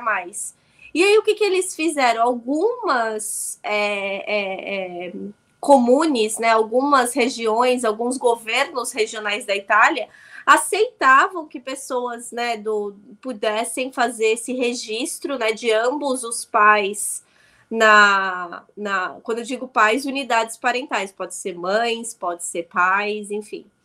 É, pudessem fazer esse registro né, na, na, na, certidão das crianças. Agora, né, o Comune de Milão, né, o governo de Milão, que é governado por um partido de centro-esquerda, disse que por uma ordem do Ministério do Interior italiano, eles não estão mais podendo fazer isso. Eles disseram que vão lutar politicamente contra isso, porque disseram que o governo, né, o Ministério do Interior, disse que isso não vai mais poder acontecer na Itália. E aí vamos lembrar que uma das pautas né, da, da Giorgia Malone, que era uma das uh, aliadas internacionais de Jair Bolsonaro, era justamente acabar com ideologia de gênero, acabar com essa é, é, é, é kit gay, né? Todas essas falácias, né? Que na verdade o que, que acaba acontecendo é isso. O que eles acabam terminando, né? Justamente com os direitos, né? Familiares de pessoas, né? Que são LGBTQIA+. E quem perde nisso, obviamente, além das pessoas, são as crianças, que não tem nada a ver com, com é, é, a política e vão acabar perdendo, né, pelo menos o direito parental de um dos seus é, pais, de uma das suas unidades parentais, na sua certidão. Então, assim, eu só estou aguardando né, a ver o que, que a União Europeia vai falar, porque quando a União Europeia quer falar dos direitos humanos das pessoas do sul global, Aí é, né? Ai, porque olha, o povo da Venezuela e Cuba, e aí faz evento para falar que o povo de Cuba é tá sofrendo, que o povo da Venezuela tá sofrendo. Mas quando acontece no país, num país que é da União Europeia, e aí a gente não tem que falar somente né, da Itália, e a gente tem Hungria, a gente tem Polônia, né, que são países que há anos vêm mutilando direitos humanos, aí fica todo mundo quieto, aí, ah, não, mas não é hora de discutir isso, a gente tem que estar no momento de união. Aí vem agora, vamos falar, ah, não, a gente não pode brigar porque a gente tem que ajudar a Ucrânia, esse é o nosso foco, né? E nesse esse é o nosso foco, esses, essas mutilações de direitos humanos vão acontecendo no tecnicamente dentro da, da, da, da, da, da esfera da maior democracia ocidental, né? Verdade, Natália. Natália, deixa eu pedir para o pessoal é, deixar o like e compartilhar essa live. É muito importante vocês deixarem o like, compartilharem a live.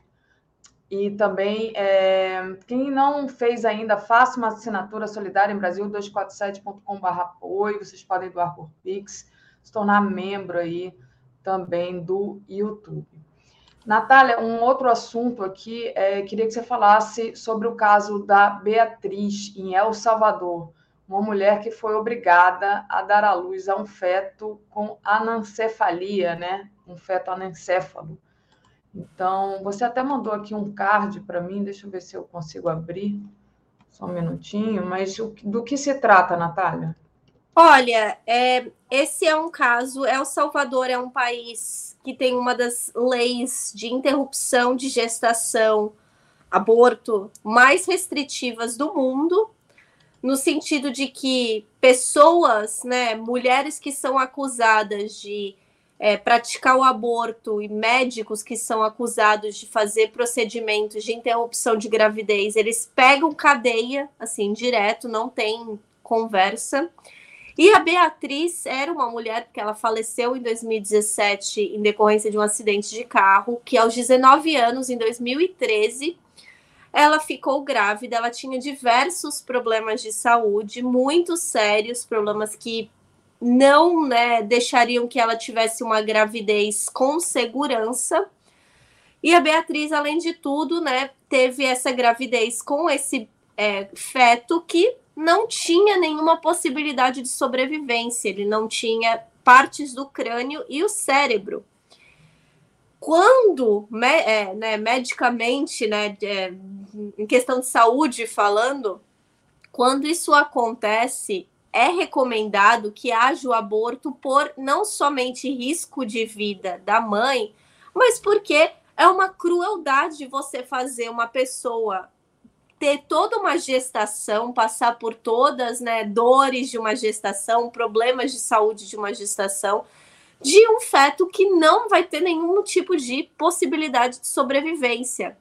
E foi o que aconteceu com a Beatriz. A Beatriz teve que passar, né, por toda. É, ela passou, se eu não me engano, foram seis meses de gestação que ela foi obrigada, né, a ter que passar. Nesses seis meses, ela teve diversos problemas de saúde. Quando ela sentiu as dores do parto, naturalmente, ela teve que ser. correram com ela para uma cesárea, no qual ela ficou com várias sequelas físicas e emocionais, né, desse caso, porque imagina novamente você ser obrigada, né, a ter um bebê né, a ter um, um, uma gestação de um bebê que não tem nenhuma chance de sobrevivência, somando isso aos problemas de saúde que ela tinha. Ela tinha problemas é, nefrológicos do rim e tinha lupus. Então, assim, já não era recomendado, né, que ela engravidasse antes. E isso acontecendo, assim, foi algo muito traumático.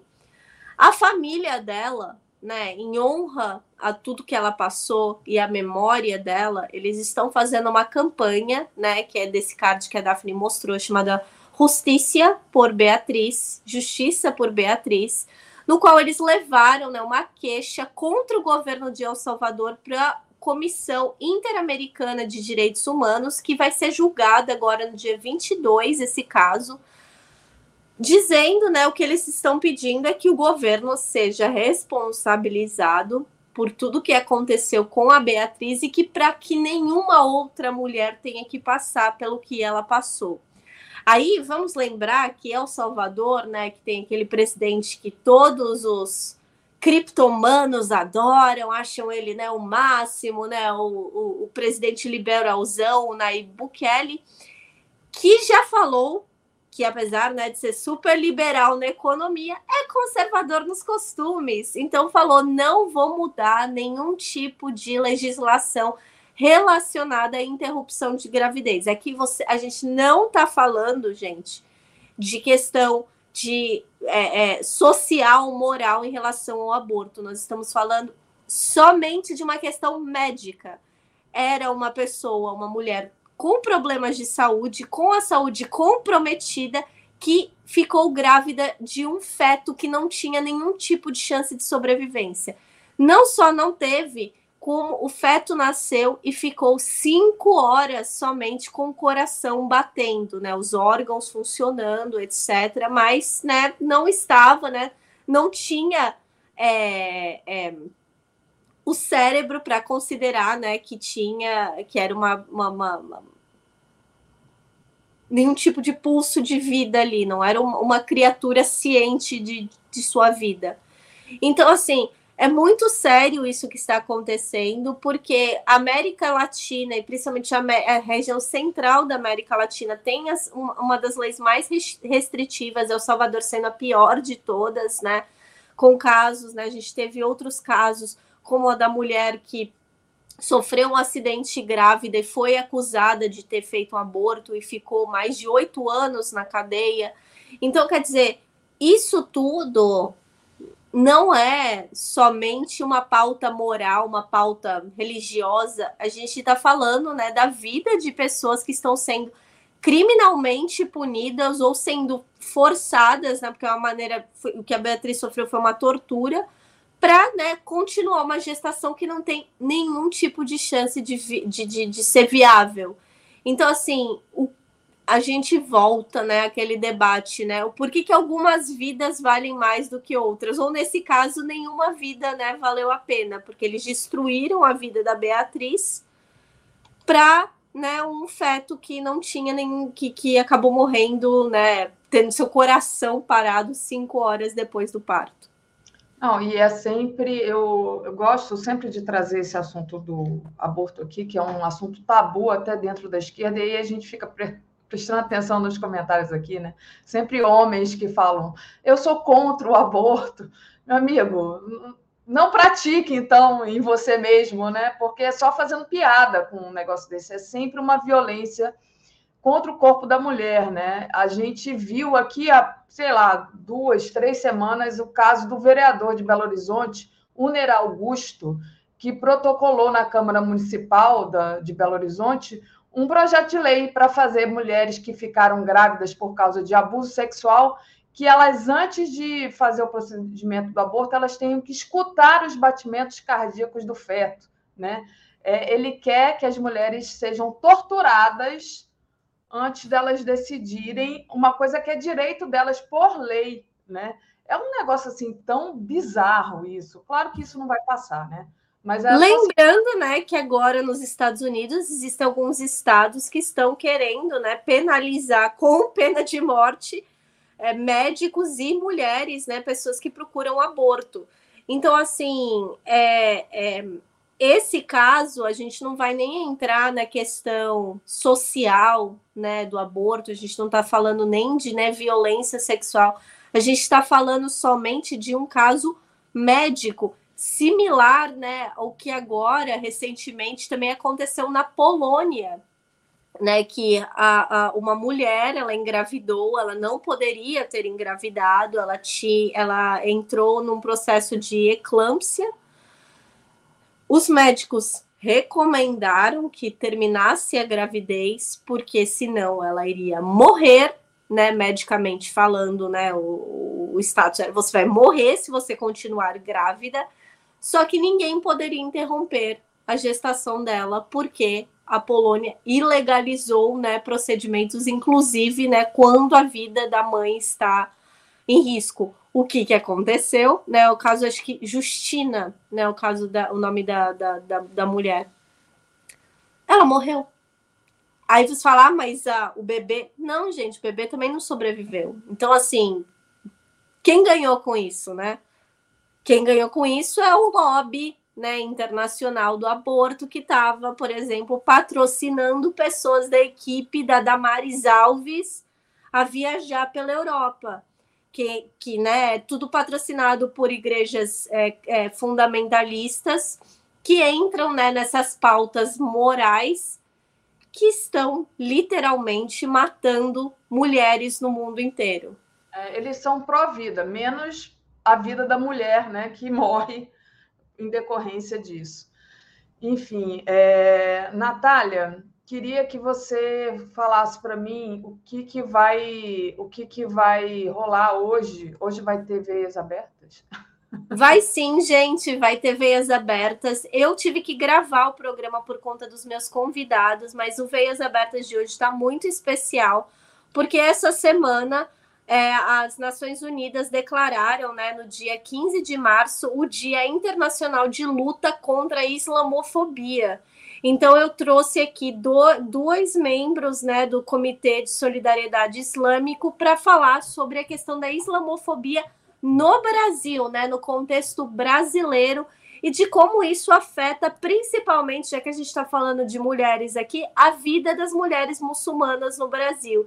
E tudo isso acontecendo, né? Islamofobia, apesar de ser um fenômeno global, isso tudo está acontecendo no Brasil com uma característica muito própria, uma característica, inclusive, que está conectada com o bolsonarismo. Então, assim, 10 horas da manhã, eu né, vou estar aqui né, estive aqui, né, mas vocês podem né, comentar, etc., com o Felipe Souza e com a Narid Mônica Char, falando justamente né, do que, que é a islamofobia no Brasil e como isso está né, tá afetando a vida dos muçulmanos né, que vivem aí no país. E principalmente como nós, né, do campo progressista, podemos né, ajudar a comunidade né, muçulmana, ou podemos né, é, é, não só não sofrer com isso, mas ser respeitosos né, à maneira de vida e à fé dos outros. Muito bom. Natália, eu não vou te liberar. O David ainda não chegou. eu vou te segurar, Natália. Olha, eu vou te jogar aí um tema no, no colo, né? É sobre. Eu queria saber, eu sei que você está é, tá na Europa, mas provavelmente ap aparece aí no, no, noticiário a questão dos, dos, manifestantes, né? Lá na França, o, a, a reforma da Previdência da França é, a, de uma maneira assim super autoritária, né? O, o Macron aumentou a idade aí para as pessoas é, conseguirem a como é que chama? Aposentadoria. Aposentadoria, obrigada. A aposentadoria já me vinha aqui o Bom, não interessa. Mas como é que você está vendo essas, essa, essa manifestação aí? É, muita gente já foi presa, né? Parece que os manifestantes estão sendo presos. É uma questão assim de autoritarismo mesmo, da mudança da lei e é, da prisão dos manifestantes. É a democracia ocidental, né? A linda democracia ocidental que ensina o resto do mundo o que é democrático e o que não é, né?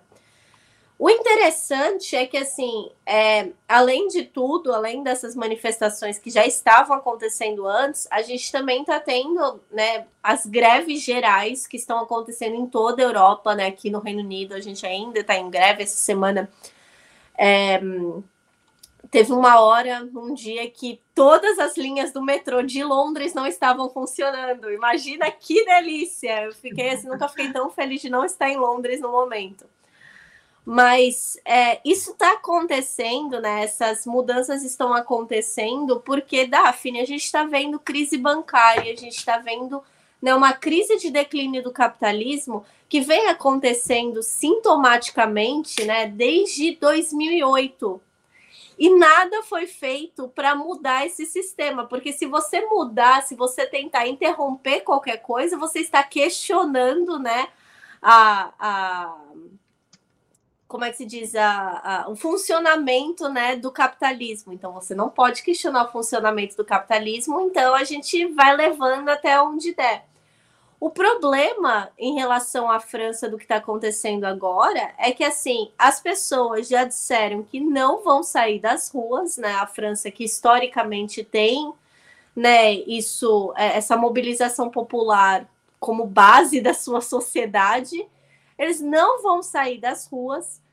Tem diversos setores em greve, inclusive, por exemplo, o setor né, de limpeza urbana, né? Os coletores de lixo estão de, de estão em greve.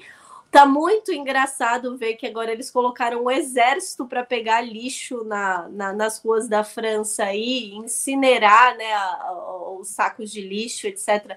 Pelo menos em Paris está acontecendo.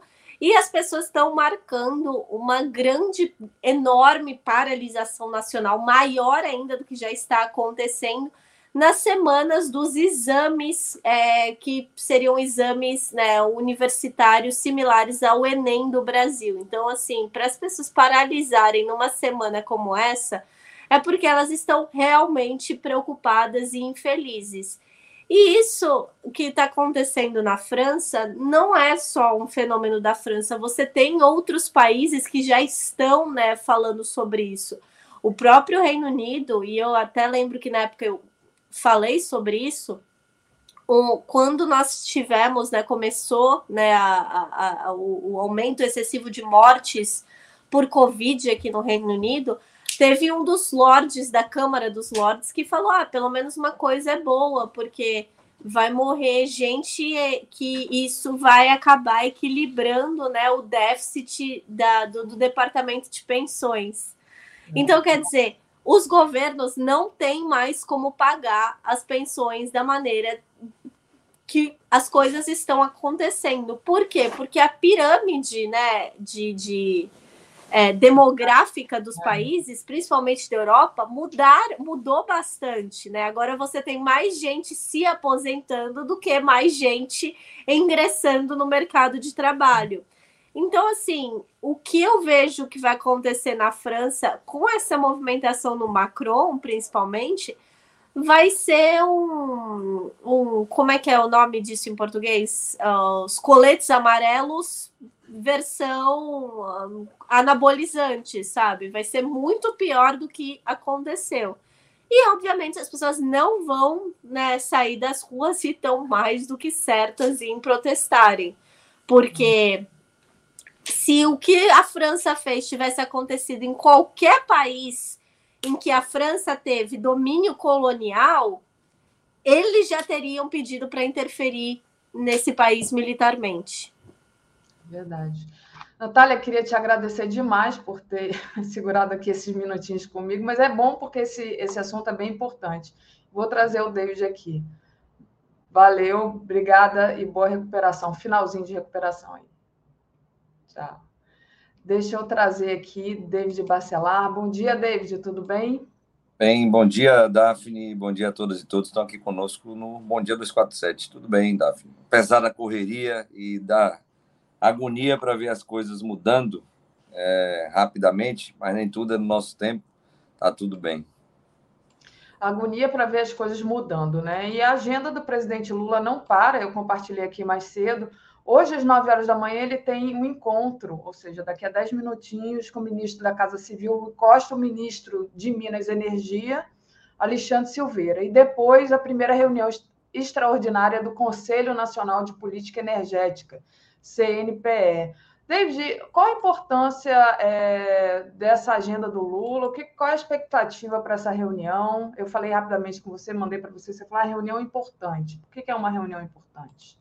Bem, Daphne, o Conselho Nacional é, de Políticas Energéticas é o conselho que define os rumos para o setor energético é, brasileiro. Nós lembramos aqui da importância dele é, por exemplo, no tema da, das vendas, das privatizações das refinarias aqui no Brasil.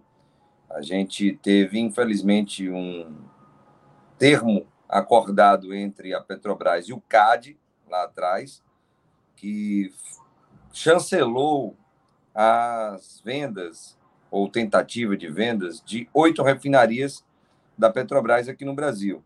Felizmente não conseguiram vender tudo, somente três a partir de toda a luta que a gente fez. E para que isso pudesse ocorrer, o CNPE teve de dar uma resolução, lá em 2019 ainda, dizendo que sim, para, entre aspas, se estabelecer uma ampla concorrência no mercado do refino, havia necessidade, sim, de se entregar para concorrentes é, as refinarias da Petrobras.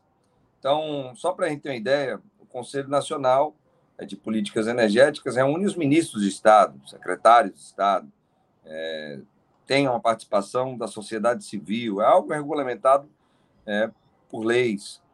Então, ele influencia, sim, como diz o próprio nome, é, nesse setor, que é o setor energético, e no sentido amplo da palavra, estamos falando de petróleo, estamos falando de gás, estamos falando de energia elétrica, estamos falando de energias renováveis, estamos falando de biocombustíveis. Então, nessa reunião, que é a primeira extraordinária que será realizada hoje, a gente tem, Daphne, pelo menos essa expectativa. A expectativa de que essa resolução do governo Bolsonaro ela seja revogada. É, inclusive, o relatório hoje ele é público. O relatório de que? Relatório do Grupo Temático de Minas e Energia. E lembrando que nós participamos desse grupo temático no subgrupo específico de petróleo, gás e biocombustíveis. E uma das recomendações, Daphne, que nós demos na equipe de transição foi de revogação dessa resolução. Resolução que você mostrou aí, Daphne, a 09 de 2019, governo uhum. Bolsonaro, que chancela essa, como é que eu poderia dizer, a não usar palavras diferentes, essa armação que houve entre a Petrobras e o CAD para que as refinarias fossem privatizadas. Infelizmente, como dissemos, venderam a Relan, venderam a Six, venderam a Reman, Relan na Bahia, Six no Paraná e a Reman ali em Manaus. Então, a grande expectativa que temos na reunião de hoje, que é a primeira reunião extraordinária, minha companheira Daphne, é sem dúvida alguma essa. E ainda nesse tema, Daphne, nós lembramos aqui que o Ministério de Minas e Energia, há algum tempo atrás, conversamos sobre isso aqui no Bom Dia 247, ele solicitou a suspensão de todos os processos de privatizações em andamento ou que estão para serem conclusos. Até esse exato momento, minha companheira Daphne, não houve nenhum tipo de manifestação pública da Petrobras sobre esse assunto. Se vai suspender ou não. Esperamos que suspendam, porque houve uma solicitação do governo Lula. Se estão enrolando, Daphne, até esse momento, a gente fica preocupado, porque a gente lembra que, apesar de estar na presidência da Petrobras, o ex-senador Jean Paul Prats, nós temos ainda uma diretoria executiva da época do Bolsonaro. Nós temos ainda um conselho de administração da Petrobras indicado pelo governo Bolsonaro, por conta, como já dissemos aqui, das mudanças que fizeram no estatuto, no regimento interno e da lei que foi criada, que foi a lei das estatais, que também necessita de alterações dentro do Congresso Nacional. Então, eu disse aqui que há uma ansiedade, sim, há uma agonia, sim, mas a gente está aqui amarrado por conta dessas leis que foram criadas, esperando que, de fato, a Petrobras ela esteja sob a gestão do governo presidente Luiz Inácio Lula da Silva. Perfeito. E você falou aí da privatização da Relan, né? Então, essa semana a FUP informou que a nova direção da Petrobras pretende abrir investigação interna para apurar uma possível relação da, da venda dessa refinaria, a refinaria Landulfo Alves, que atual é atualmente é a refinaria de Mataripe, na Bahia, ao fundo árabe, Mubadala, né? Então, qual é a relação dessas joias dadas de presente pelo governo da Arábia Saudita para o Jair Bolsonaro? Então, vai ter essa investigação. Queria que você falasse sobre isso, né? Notícia dessa semana, que a gente até falou, né, dessa relação na semana passada, mas agora sabendo que vai ter uma investigação a respeito dessa relação. Bem, Daphne, essa é mais uma das investigações que estão em andamento. A gente lembra aqui que a primeira manifestação a respeito desse assunto foi do ministro da Justiça, o companheiro Flávio Dino. Depois, nós tivemos uma denúncia da FUP, lá no dia 7 de março ainda, onde a FUP é, fez uma representação no Ministério Público Federal solicitando uma investigação do MPF para identificar se há relação ou não entre esse presente que foi ofertado ou acertado lá nos Emirados Árabes para a ex-primeira-dama e a venda da refinaria, que foi vendida de forma, como dissemos, inconstitucional, ilegal e que há também diversos questionamentos e ações judiciais sobre a venda da Relan. E interessante, Daphne, que tem pessoas eh, descontentes dessas denúncias que estão fazendo, que já saem aí com tons de ameaça, dizendo que irão entrar com ações contra esses denunciantes. Olha só, nós estamos identificando a fumaça. Nós estamos identificando que há uma possibilidade, há fortes indícios de que haja uma correlação. E exigimos, solicitamos uma investigação dos órgãos competentes. Qual o crime nisso? Que entrem com as ações. Que entrem com as ações contra nós, contra quem quiserem. Mas é uma obrigação nossa a gente sim provocar os órgãos de fiscalização, os órgãos de investigação, para que as investigações sejam feitas. E, felizmente, não só fomos nós. Senador Omar Aziz, PSD do Amazonas, abre uma investigação no Senado. Estamos indo a Brasília semana que vem para conversar com o senador Omar Aziz, porque temos muitas informações internas que precisam, carecem de uma investigação. Inclusive, Daphne, temos sim essa notícia de que também a própria Petrobras, na sua nova gestão, vai pegar tudo isso para dar uma olhada. Pegar tudo o que foi feito, os processos de venda, por sinal, os documentos, relatórios foram solicitados também pelo Ministério de Minas e Energia. Até agora, nada. Não foi enviado nada para o governo federal. Então, sim, na semana que vem, vamos lá mostrar esses documentos ao senador Omar Aziz e vindo a nova gestão da Petrobras, fazer essas investigações, estaremos à disposição para ajudar, como sempre, a identificar os problemas que nós estamos evidenciando há muito tempo. Inclusive, não é só na Relan. A gente lembrou aqui a SIX, espionagem industrial, venda de informações, contratação de pessoas que venderam informações. Inclusive, nesse caso da Relan, Daphne, só para concluir aqui, Muito puto que me ameaçaram. Mas que sigamos em frente com relação a essas ações. É... A gente, só para ter uma ideia, havia uma diretora da Petrobras, diretora de refino e gás natural, olha só, a gente pegar o fio da meada aqui.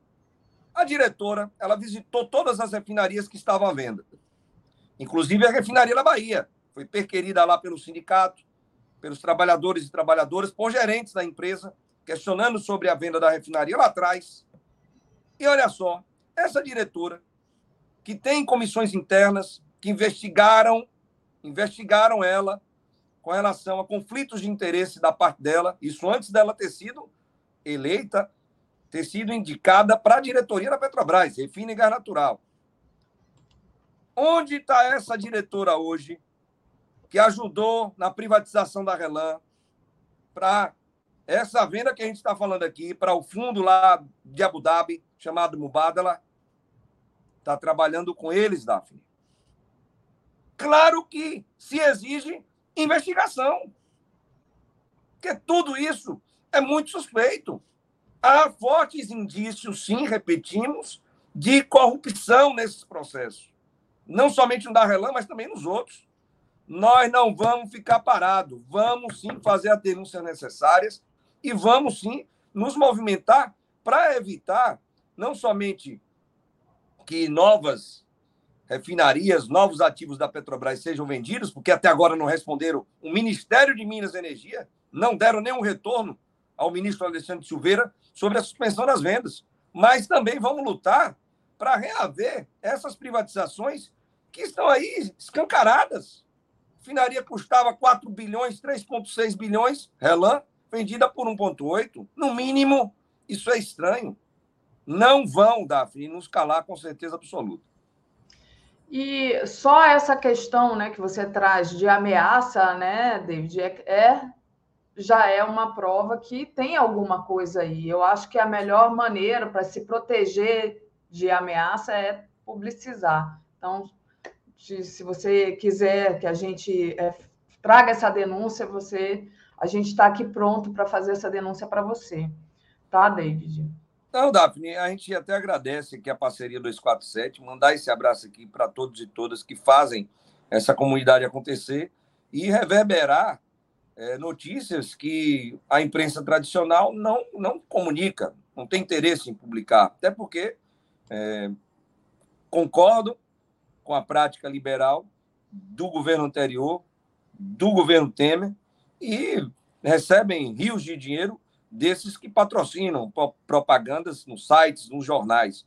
Aqui é um espaço que a gente consegue fazer essas denúncias. E aqui denunciam de fato. Ameaçaram que vão entrar com ação judicial contra mim, porque estou fazendo as denúncias pedindo investigações diante dos fortes indícios da possibilidade de, essas palavras que eu estou usando aqui não são à toa, a Daphne sabe muito bem disso, de que há uma relação entre uma coisa e outra. Quem tem que dizer que se há ou não há é o Ministério Público Federal. Sim. E é o que a gente está esperando que diga. Ministério Público Federal, a investigação que está sendo feita no Senado, Tomara que consigamos até uma CPI para investigar essa privatização da refinaria da Bahia e outras.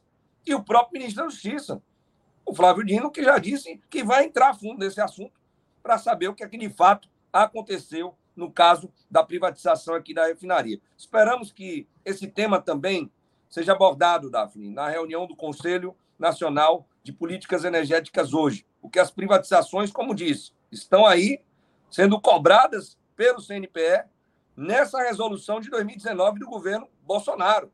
Então, há uma necessidade, como eu disse aqui no início, de revogação, de revogação dessa resolução, porque nós recomendamos isso lá atrás na equipe de transição e agora é a hora da gente ter definitivamente essa resolução revogada, porque estamos num novo governo, o governo do nosso querido presidente Luiz Inácio Lula da Silva. Perfeito. O Jonas Júnior, isso, porta giratória, sai com informações privilegiadas e ganha empregos milionários, exatamente sobre o que o David tinha falado. O Paulo Pedro Souza Neto mandou colaboração aqui para a gente, obrigada. Milão também, para a Natália. E o Jorge Nascimento, bom dia, David e Daphne. Os petroleiros e petroleiras sempre lutaram contra a corrupção na Petrobras, estamos juntos. Então, obrigada, Jorge. Obrigada, David. Queria te desejar um ótimo final de semana e boa continuação aí na sua luta. Obrigado, Daphne, deixar mais uma vez a referência de um vídeo, na verdade, um programa da Ju, a Juliane Furno, que trata desse tema de porta giratória. Foram muitos, muitas pessoas que saíram da Petrobras e estão hoje nas empresas que compraram ativos, compraram patrimônio público do povo, depois delas terem ajudado nas negociações. É, sinceramente, que o Ministério Público Federal dê aí a voz a respeito do que a gente está falando aqui. Forte abraço, Daphne. Bom final de semana a todos e todos. Um beijo aqui para Tereza. Obrigada. Comentário de Tereza Cruvinel. Bom dia, Tereza. Tudo bem? Tudo bem. Bom dia, Daphne. Bom dia, comunidade. Estava com medo da, de não, você não estar tá conseguindo entrar, né? Você tentou algumas vezes e, e cair a sua, sua não, conexão. Não, eu tentei tá uma vez, mas achei que ainda tinha devia deixar o, da, o, o David falar em paz, senão você ficava ah. apressada para buscar. Tá bom. Achei que era problema na, na internet. Mas, Tereza, vamos, vamos lá, né? Queria começar com você sobre essa questão desse 8 de janeiro, que não poderá ser esquecido, né? Continuam as investigações e revelando coisas assim é, inacreditáveis. Né? O ex-comandante operacional da PM, o Jorge Naime, contou à CPI da Assembleia Distrital, que é uma assembleia feita aí no, no, no DF, né? Que o Exército montou tanques contra a PM e protegeu os golpistas. Né? Também teve o depoimento de uma golpista que apontou é, uma deputada como financiadora. E é, também a questão do Anderson Torres, né, que voltou a proteger o Bolsonaro ali, colado no Bolsonaro, não largando a mão do Bolsonaro, protegendo o Bolsonaro. Como é que você está vendo o andamento dessas apurações do dia 8, Tereza? Como você disse, Daphne, é, isso não pode ser esquecido, nem pode a apuração ficar pela metade. Às vezes a gente fica cansado, né? a comunidade também fica, ah, mas até quando vamos falar em 8 de janeiro? Né? Nós temos que falar em 8 de janeiro, é, sempre, né? uma data em que a democracia foi gravemente ameaçada, mas principalmente até que as investigações sejam concluídas e tudo seja colocado em pratos limpos. Quem planejou, quem financiou, quem organizou, é, porque é preciso que, que sejam punidos, né? São pessoas que atentaram que tem, contra a democracia, tentando um golpe de Estado. E aí é, as coisas ainda estão acontecendo, né? Nesse momento, por exemplo, é, eu estava vendo aqui, ó, tá, a operação é, a Operação Lesa Pátria, é, que é a que investiga o 8 de janeiro, ela está cumprindo nessa manhã 32 mandatos de prisão, o busca e apreensão, né? É, é, já prendeu aquela mulher que pichou, foi fotografada, filmada, pichou a estátua da Justiça, aquela estátua que fica ali na frente do prédio do, do Palácio do Supremo, é, escrevendo lá, perdeu Mané, né? É uma estátua que é uma obra de arte, eu acho que não sei se é do Bruno Jorge ou do Sasquiat, é, e, e, eles também estão atrás do sujeito que roubou a tal bola de uma bola de futebol lá assinada por um time do Santos na época em que o Neymar ainda jogava no Santos.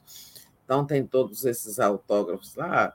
É, é, não é tanto, acho que tanto valor material, mas é o valor simbólico dessa, desse presente da Câmara. Fazia parte de um conjunto de presentes é, institucionais que a Câmara ganha e o presidente da Câmara não leva para casa, né? deixa lá no acervo da, da Câmara. É, tem também a história daquela pérola gigante dada, se não sei se por os Emirados Árabes, é, uma pérola né, de bom tamanho, uma, é, uma pedra, uma coisa preciosa, né, de alto valor, está sumida até hoje. Então, a operação está aí na rua nesse momento.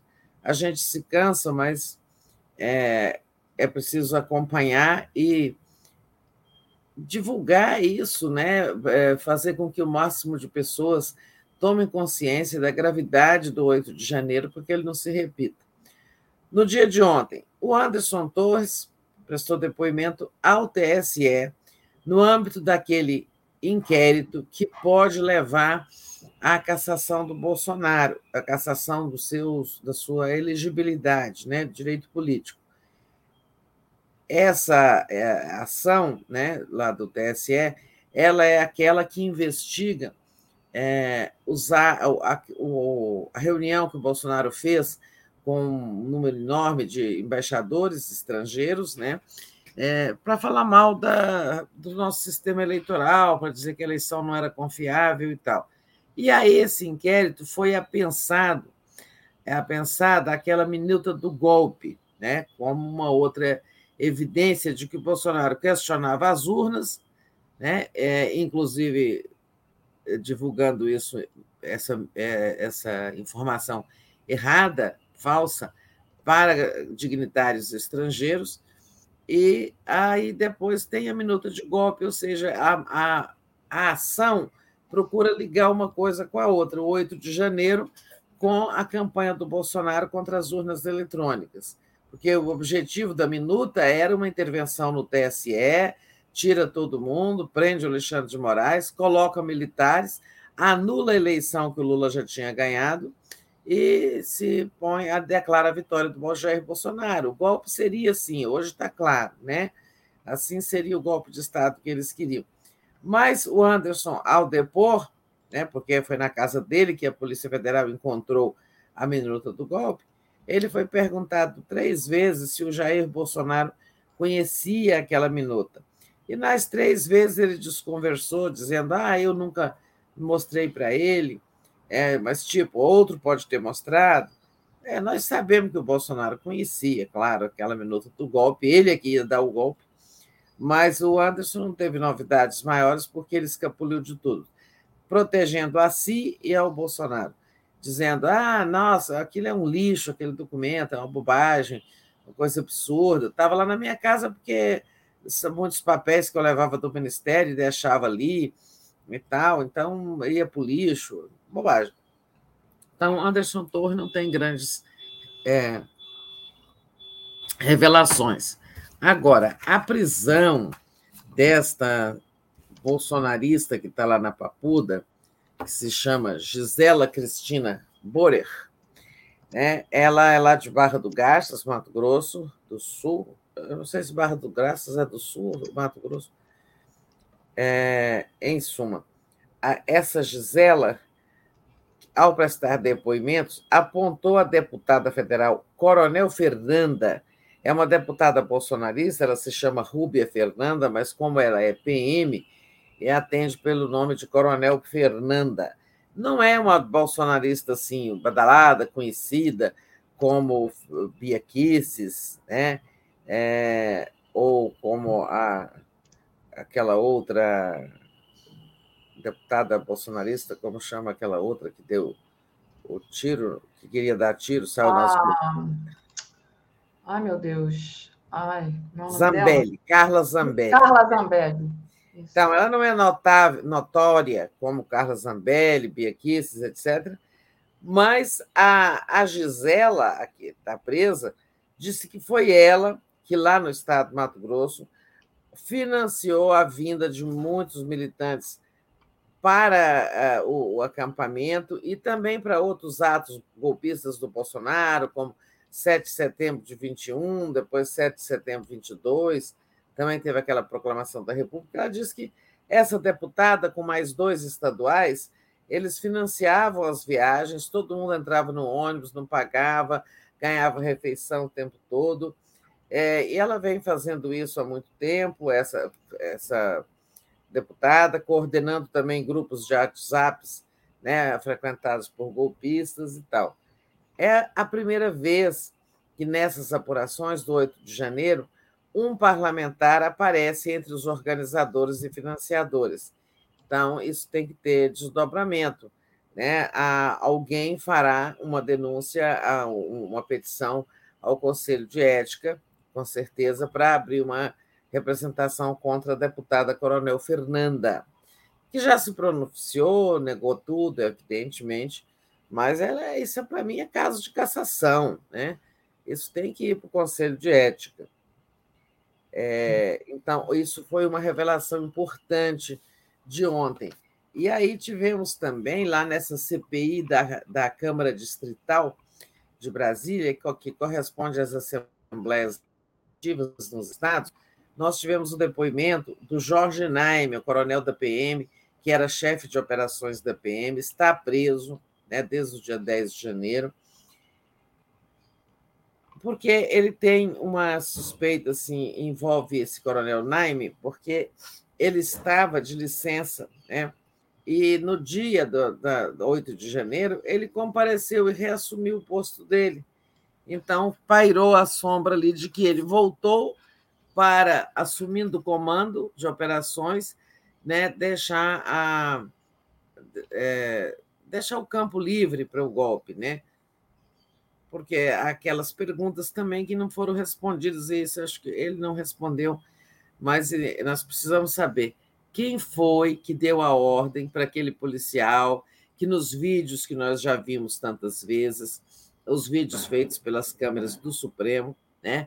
tem aquele momento ali em que é, um, um, carro grande do batalhão de choque e outro, tipo ônibus, estão ali fechando a, aquela rampa que, da esplanada né, mais próxima do Itamaraty, ali está, os manifestantes estavam sendo barrados é, para que não descessem até a Praça dos Três Poderes, não chegassem ao Supremo, ao Planalto e tudo, tudo mais. É, e quem deu a ordem para que, em algum momento, como a gente viu nos vídeos, é, um, um desce de uma viatura, um policial, vai lá dar uma ordem que a gente não ouve, né, o áudio não capta, ele fala alguma coisa para os que estão fazendo a barreira, e imediatamente a barreira é desmontada e a turba de, né, de terroristas, de vândalos, desce ensandecida em direção ao Supremo, e depois também eles já, não sei se já estavam ou dali vão para o Planalto, mas em suma, houve um momento ali em que, como alguém super, na hierarquia superior da PM, deu ordem para deixa passar. Né? É, mas o Naime disse, ele não esclareceu isso, mas ele disse outras coisas importantes. Né? Ele, no dia do, do golpe, estava é, bem é, ali no comando da operação, né? sobretudo depois que o Lula assinou o decreto da intervenção, nomeando Ricardo Capelli como interventor no Distrito Federal na área de segurança.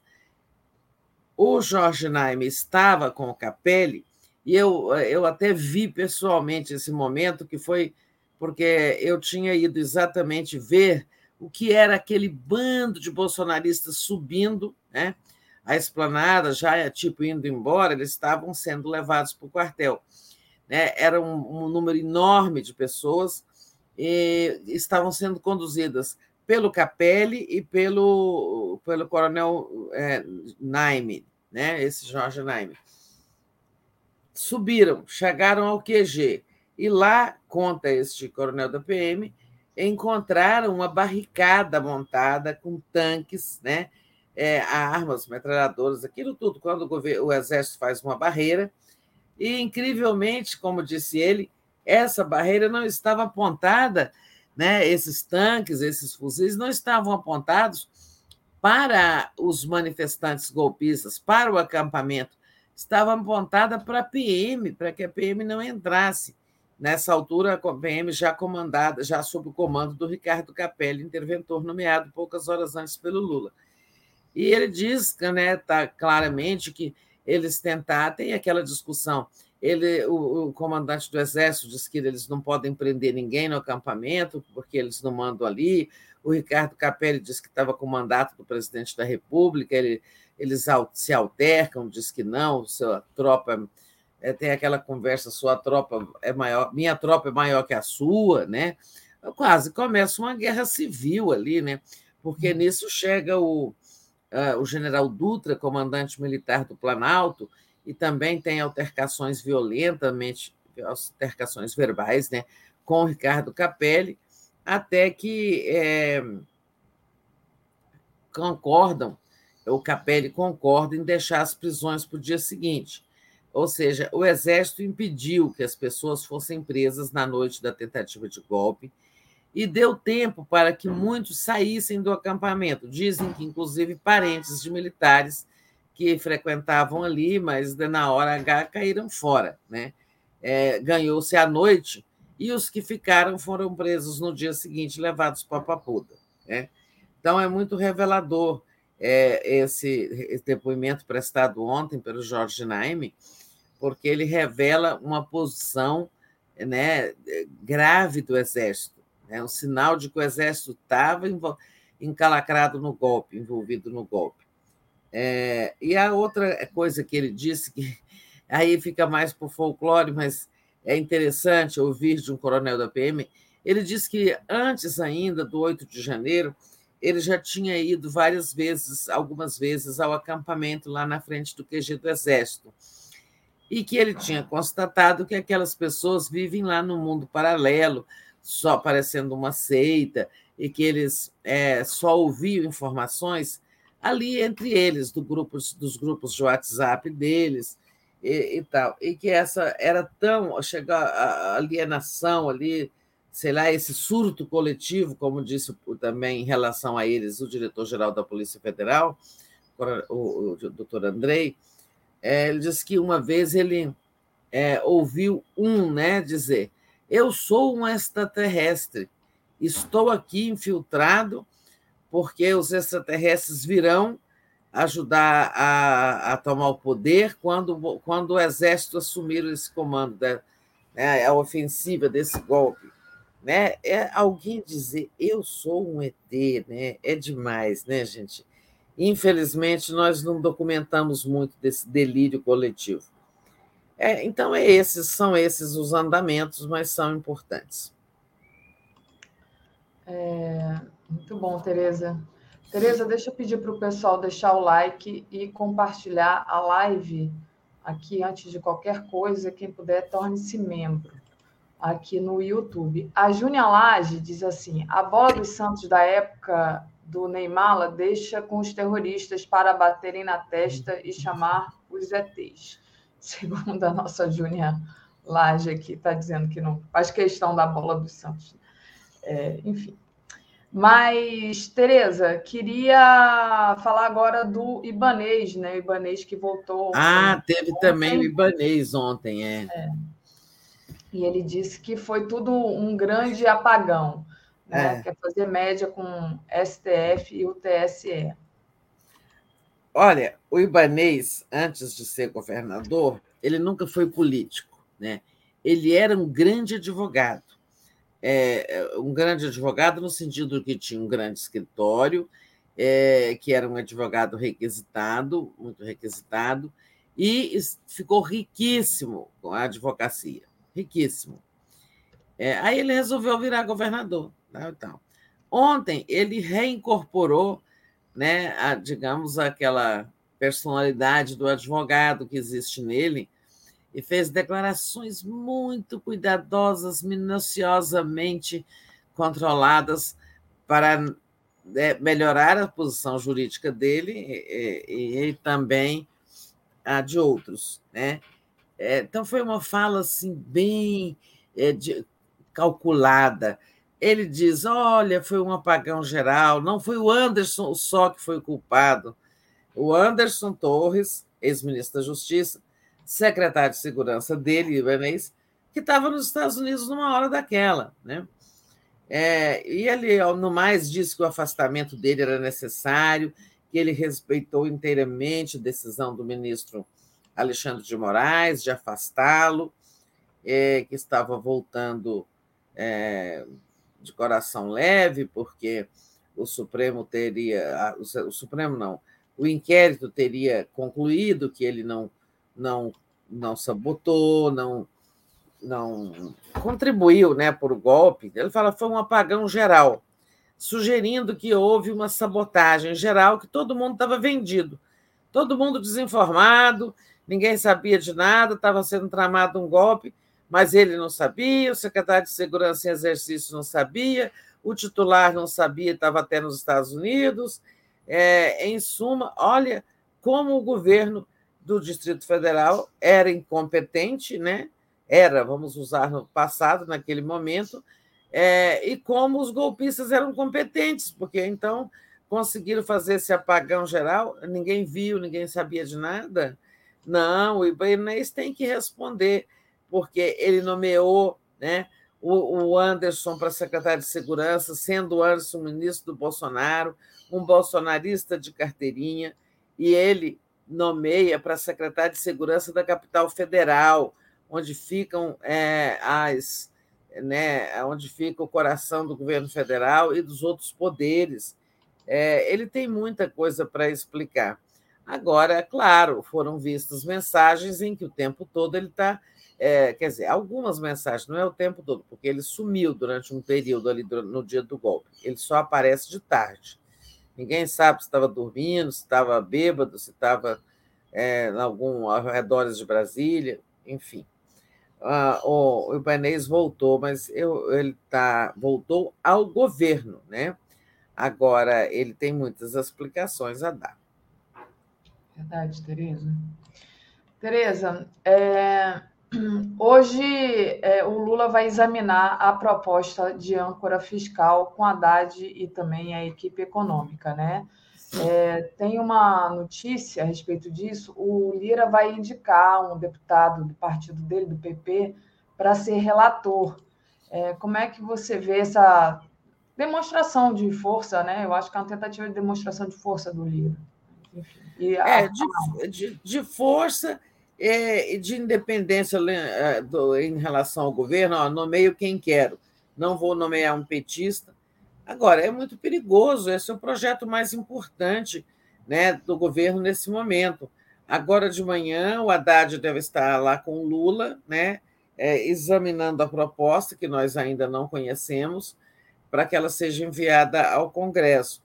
É, lá, lá no Congresso, como a gente já falou aqui, está rolando aquela briga entre o Lira e o presidente do Senado, Rodrigo Pacheco, sobre como tramitam as medidas provisórias.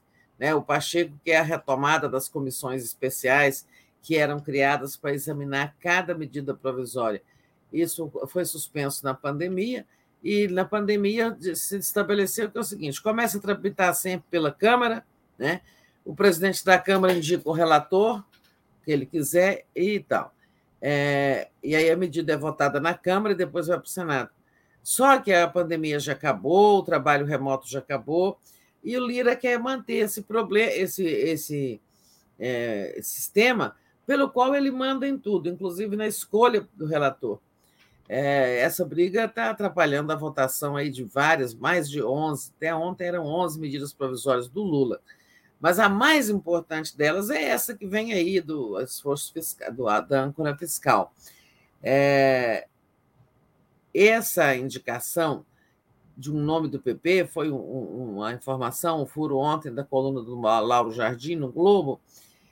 Indicar um cara do PT, do PP, um partido do Centrão, é, é assim, curioso e, e, além de tudo, perigoso. Por quê? É, o nome ele não revelou ainda, ele ainda vai escolher quem será. Bom, o, o Lira está aí fazendo, trocando de paz, né? trocando beijinhos de, de, de conciliação, reconciliação com o Lula. Jantaram juntos, ele deu muito conselho para o Lula sobre como lidar com aquele Congresso. O Congresso hoje é outro, tem muito poder, é, e o Lula já até atendeu alguns pleitos dele.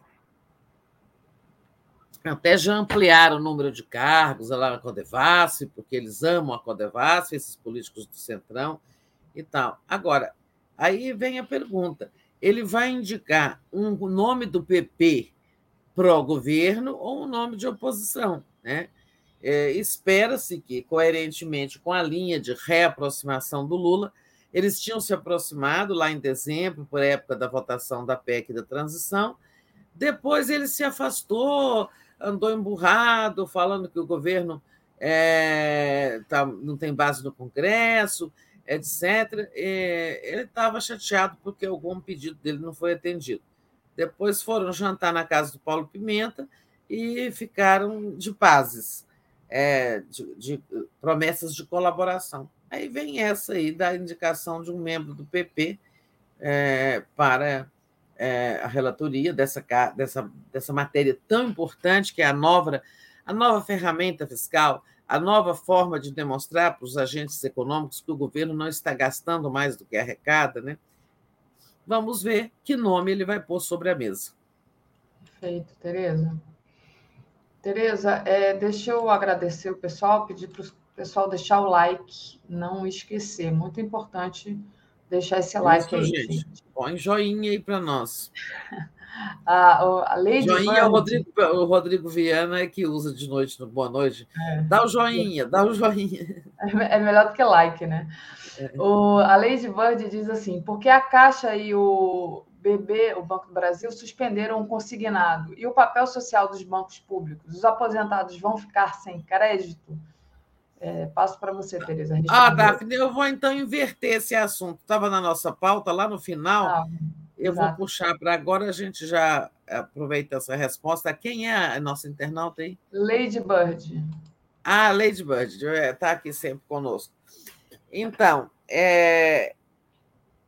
ontem parecia, você tem toda a razão. Eu também, no Boa Noite, até disse o seguinte: olha, os bancos privados, por ganância, né, suspenderam os empréstimos consignados de aposentados, né, é, porque o INSS, é, o Ministério da Previdência, adotou uma medida dizendo que os juros cobrados nesses empréstimos é, deixam de ser de 2,14% e caem para 1,70%. Uma queda aí de 30 décimos, 3 décimos, mais 14, é, nem, nem meio ponto, né, gente? Mas os bancos privados correram para anunciar é, que não vão emprestar mais, porque com esse juro aí não compensa o custo operacional dos empréstimos, etc. Lembrando, gente, que o consignado é pouco dinheiro, né? dependendo da aposentadoria das pessoas, mas tem gente que vive no consignado. Conheço pessoas que vivem, tiram um atrás da outra, do outro. Quando acaba de pagar um, tira o outro, porque elas precisam é, enfrentar problemas de família, problemas de casa, problemas de reformar um barraco, sabe? Uma casa é, precária, que onde está sempre precisando de reparo, eles vão lá no consignado, porque o juro lá é barato, é mais barato que é, era 2,14, né? mais barato do que os empréstimos tradicionais dos bancos, bancos e financeiras. Né? E aí eu dizia ontem, olha, o governo não pode aturar isso, ele vai ter que dar uma ordem, é, aumentar a disponibilidade de recursos da Caixa Econômica Federal, um banco social, como ela se declara, para que a, para a Caixa e para o Banco do Brasil suprirem né, e fazerem esses empréstimos atuarem mais, compensando a ausência dos bancos privados, que só querem faturar.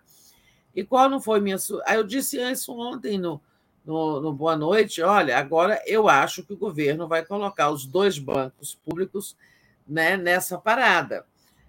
E eis que, para minha surpresa, conforme está dizendo Lady Bird, é, os, o Banco do Brasil e a Caixa também estão se retirando, ou seja, acabou o consignado né? não vai ter mais é, essa política, vão obrigar as pessoas a ir pedir dinheiro na, da forma tradicional, porque esse juro é barato, é, ele já é mais barato assim, um pouco mais barato, agora o governo tentou baixar mais, porque ele é um empréstimo sem risco, né? não tem risco nenhum, a pessoa já paga, a prestação é reduzida no contra-cheque, né? O dinheiro já fica retido lá e o INSS passa é, a, aquele, aquela fração da minha aposentadoria, que era a parcela de pagamento do empréstimo, já passa diretamente para o banco. É, então, empréstimo sem risco nenhum, diferentemente de outros, que eles até cobram juros mais caros, mas correm o risco de inadimplência. A inadimplência que está altíssima. Milhões de pessoas devendo os bancos, devendo financeiros e tal. É, eu acho, é, Lady Bird, que o presidente Lula não vai gostar disso. Tá? E o ministro da Previdência, Carlos Lupe, também não. É, eu desconfio que o governo vai é, tomar uma atitude, tipo assim, olha, os bancos privados, o governo não pode obrigá-los a pagar, a emprestar com a taxa que eles não gostam. Tá bem, eles não querem 1,70% ao mês, mesmo com garantia de que não haverá calote nem inadimplência, não querem, mas o Lula acho que vai dar uma orientação no sentido de que Banco do Brasil e Caixa operem e operem intensamente, que eles são bancos sociais, não são bancos destinados a aumentar o faturamento bilionário no final do ano, para depois dividir os dividendos sem imposto de renda. Né? Vamos recordar como é o Brasil é, os bancos fazem ganham muito dinheiro com as suas operações financeiras, né? Aí os, as ações dos bancos se valorizam muito, bancos privados, eu estou falando.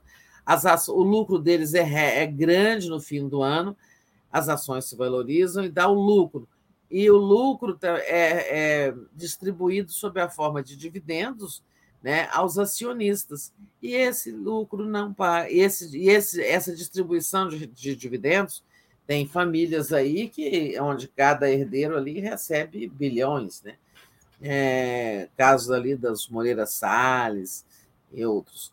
E, então, é, se eles não querem, o, banco, o Lula vai ter que dizer com o Haddad lá que o Banco do Brasil empreste. Né? Uhum. Aí a reforma tributária eu acho, vai tributar os dividendos, né?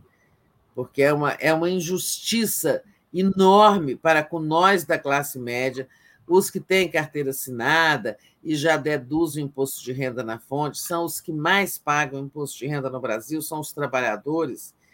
E aí, acionista de banco ganha aquele mundo de dinheiro em dividendos, dividendos gerados é, pela, é, gerados por operações né, de crédito quase boa parte delas envolvendo os cidadãos, as pessoas físicas. É igual os dividendos da Petrobras. A gente vai lá na bomba, enche o carro, paga caro, aquilo dá lucro, a Petrobras distribui os dividendos para os acionistas privados, também para o acionista público, que é o Estado, e esses dividendos não pagam imposto de renda. A reforma tributária vai ter que ver isso. E eu acho que está no bojo dela a taxação dos dividendos. Perfeito, Tereza. O pessoal estava aqui dizendo que o seu som estava ruim, para mim estava perfeito, eu não senti nada, não sei o que aconteceu aí. Deve ser alguma ah, coisa teve um momento aqui, é, teve é a tal obra de um prédio vizinho, acho que teve um momento aqui que uma serra elétrica, sei lá o que, uma maquita, funcionou do lado de lá.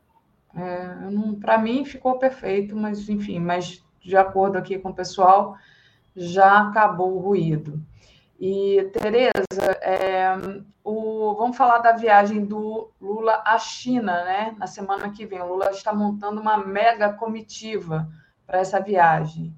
E ontem também a gente teve a notícia que ele aceitou o convite dos Emirados Árabes né, para visitar esse país. É interessante, né? Emirados Árabes agora nesse momento de joias. Deixa eu só agradecer aqui a Gilberto Crivinel. Tira dúvidas do imposto de renda. Minha mulher recebeu joias de 16 milhões no exterior. Devo declarar? Sim, vai até a aba bem sujeitos a desculpas que não colam. Boa, Gilberto. É, então, o Lula está montando, acho que ele vai dia 24, montando uma mega comitiva, políticos mesmo. Ele vai levar o presidente da Câmara, o presidente do Senado, uns líderes e tal. É, tem uma comitiva política aí, além dos ministros que vão participar da assinatura de acordos de cooperação e tudo mais, mas, sobretudo, que é, é a fila, a, a, a vontade de ir para a China com o Lula é dos empresários. Já tem mais de 200 empresários inscritos. Sabe, não, não é que o Lula está dando carona no avião presidencial, não. Eles vão e se integram à comitiva, eles vão de avião de carreira, se integram à comitiva lá, porque querem fazer negócios. Né? Os negócios do Brasil com a China foram muito prejudicados pelo Bolsonaro, que falava que o vírus era chinês, a vacina era chinesa, e que já o, o governo ofereceu muitas vezes o embaixador chinês aqui no Brasil. Então, isso tudo prejudicou os negócios com a China. A China, que desde 2009 é nosso principal parceiro comercial, é, é nosso principal comprador, né? E, e, e essa, essa, esse interesse grande está produzindo isso, uma comitiva de 200 empresários lá pela é, lá na, com o Lula, eu acho que ele deve ir a, é, a Pequim e Xangai, né? que é a segunda maior cidade, mas é como vira Brasília e São Paulo. Né? Brasília é capital política, aqui vão ter acordos e tal, mas é em São Paulo que estão os negócios. Né? Assim também eu acho que é Xangai. É, ele não eu acho que ele vai a Xangai. É, eu não soube ainda se a Dilma está nessa comitiva, mas acho que sim, porque ela vai assumir a presidência do Banco dos BRICS, que, cuja sede fica em Xangai. Né? É, então, é isso, essa viagem.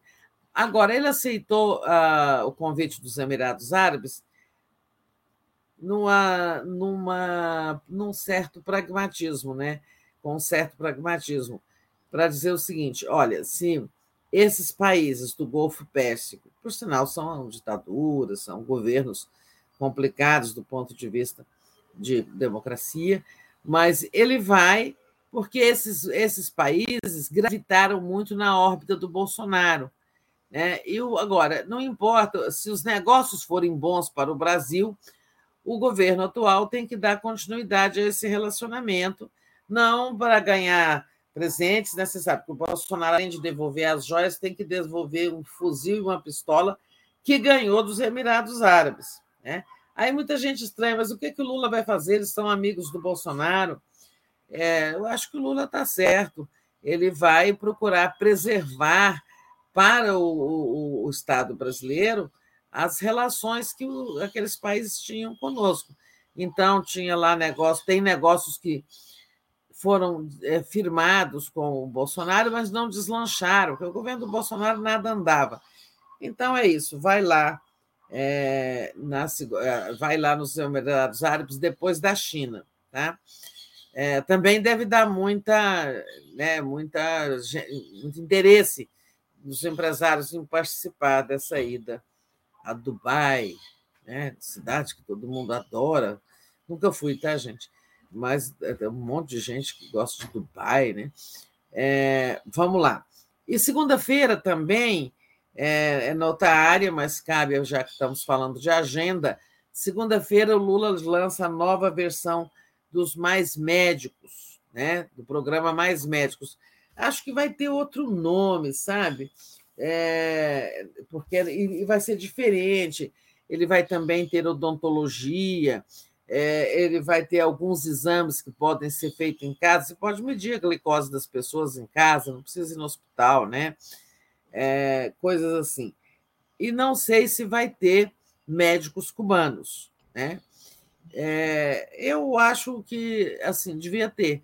Depois que o Brasil esgotar a possibilidade de, com os médicos brasileiros, né, devia voltar a ter chamar os cubanos, porque os médicos brasileiros não querem ir para a Amazônia, não querem ir para os brocotós do, fim do mundo, não querem atuar em aldeias indígenas, e os médicos cubanos iam felizes a todos e aos mais remotos lugares. Né? Mas esse, esse a, o objetivo inicial não é trazer médicos estrangeiros, é distribuir os médicos que temos, para depois ver se falta. Distribuir os médicos que temos e, e atualizar aquele programa mais médicos, não só garantindo a consulta a um médico, mas também outros, é, a realização de outros procedimentos. Né? É isso. Muito bom, Tereza. Importante, né? Importantíssimo. É, Tereza, a gente já a, encerrou aqui nossos assuntos, mas a gente ainda tem um tempinho. É, eu, poder, eu queria sugerir a você é, comentar o, o comentar o comentário, né? Comentar o que disse a Luísa Trajano, já que você estava falando aí de empresário, né? Luísa Trajano apoia Lula no embate contra o Banco Central. Os juros altos atrapalham. Ela disse assim: o que eu espero é que tenham cuidado com o fiscal. Se vai chamar âncora ou outra coisa, eu não sei. Pelo hum. que eu já analisei de outros governos do Lula, ele não vai ter um déficit público, porque ele não é doido não está sendo um assunto tão forte no nosso meio. Todo mundo está preocupado com a falta de mercado, de venda, e sabe que os juros altos são os primeiros, o primeiro fator para atrapalhar isso. Disse ela em conversa com as apresentadoras Vera Magalhães e Carlos Andreasa. Então, tá aí a Luísa Trajano falando o que eu acho que é o óbvio, né? É. Mas passa para você, É uma, uma liderança empresarial é, ela mesmo é mais né, empresária, é, que na linha de, do que outros já disseram, dão ao Lula na briga com a, o Banco Central em relação a essas taxas astronômicas. Né? Está é, tá dizendo o que, que ela está dizendo? Olha, âncora fiscal é importante, mas nós estamos preocupados nesse momento em que haja dinâmica na economia, que as pessoas possam comprar, consumir, etc. É, isso é que importa. E os juros altos atrapalham ah, tudo isso, atrapalham o crédito. Né? Se, a pessoa, se a pessoa vai comprar um bem é, doméstico em prestações, é, em prestações é, com esses juros altos, ela desanima, porque ela faz as contas e vê que vai pagar duas vezes mais pelo produto, né? vai dobrar de preço com os juros. Acho que ela também dá uma demonstração de confiança aí no ministro Haddad, dizendo que os empresários têm certeza de que o governo não vai praticar déficit, vai ter responsabilidade fiscal. É uma fala importante. É, ela, eu acho que, olha só, o Haddad está apressando a entrega da âncora fiscal, né? já entregou anteontem, e hoje se reúne com o Lula para discutirem os detalhes e o Lula talvez pedir alguma mudança aqui ou ali, e depois essa proposta vai ao, Congresso. Por que a pressa do Haddad? O Haddad, inclusive, teve que dar ali uma pernada no ministro da Casa Civil, o Rui Costa, é, que estava tentando protelar haver primeiro uma reunião da junta orçamentária e só do governo e só depois disso que fosse apresentada a âncora fiscal. Olha, o Haddad passou por cima, foi lá no Lula, entregou diretamente a ele a proposta de âncora fiscal e marcou para hoje esse encontro que eles vão debater né, o teor desse documento, dessa proposta de legislação, criando aí um mecanismo de vigilância das contas públicas, de modo que o governo tenha responsabilidade, não gaste mais do que arrecada, não produza mais déficit. Lembrando que o déficit deixado pelo Bolsonaro é astronômico, que uma das linhas dessa proposta do Haddad é acabar com o déficit até o final do ano que vem é, e tal. O, mas o Haddad, se ele dependesse do, do Rui Costa, ele, tinha, ele não tinha conseguido é, apresentar antes a proposta e estar discutindo ela com Lula hoje. É, por quê? Qual a pressa dele? A pressa é porque semana que vem, se não me engano, quarta e quinta-feira, é, 21 e 22 de março, é, estará reunido o Comitê de Política Monetária do Banco Central, o Copom, e o Copom vai novamente examinar as taxas de juros. O que queria o Haddad? Eu enviando logo ao presidente, o presidente enviando logo ao Congresso a proposta de uma nova âncora fiscal, isso já dará um argumento para o Banco Central reduzir a, a essa taxa que está em, em 12,75, né, 13,75. É, o Banco Central já poderá dizer o seguinte: olha, o governo acaba de mandar uma, âncora, uma proposta de âncora fiscal ao Congresso, o governo vai mandar uma reforma tributária, o governo está bem intencionado, e então nós já podemos é, baixar aqui, sei lá, 0,25% nessa taxa, como primeiro sinal de inflexão para baixo. Então, o, o Haddad apostou muito nisso, né? apresentar logo a âncora para influenciar positivamente, ou pelo menos dar um pretexto para o Copom nessa reunião é, da semana que vem. Agora, tem que ter base no Congresso para aprovar. Trabalhando muito nos últimos dias, distribuindo pedacinhos de poder para os membros do Centrão, né? O Lula vem avançando. E um sinal de que ele avançou, de que as conversas ali com aquela terra, terra da centro-direita é, prosperaram, um sinal disso, hoje saiu a nomeação de mais quatro vice-líderes do governo. Ó, agora foi um avião.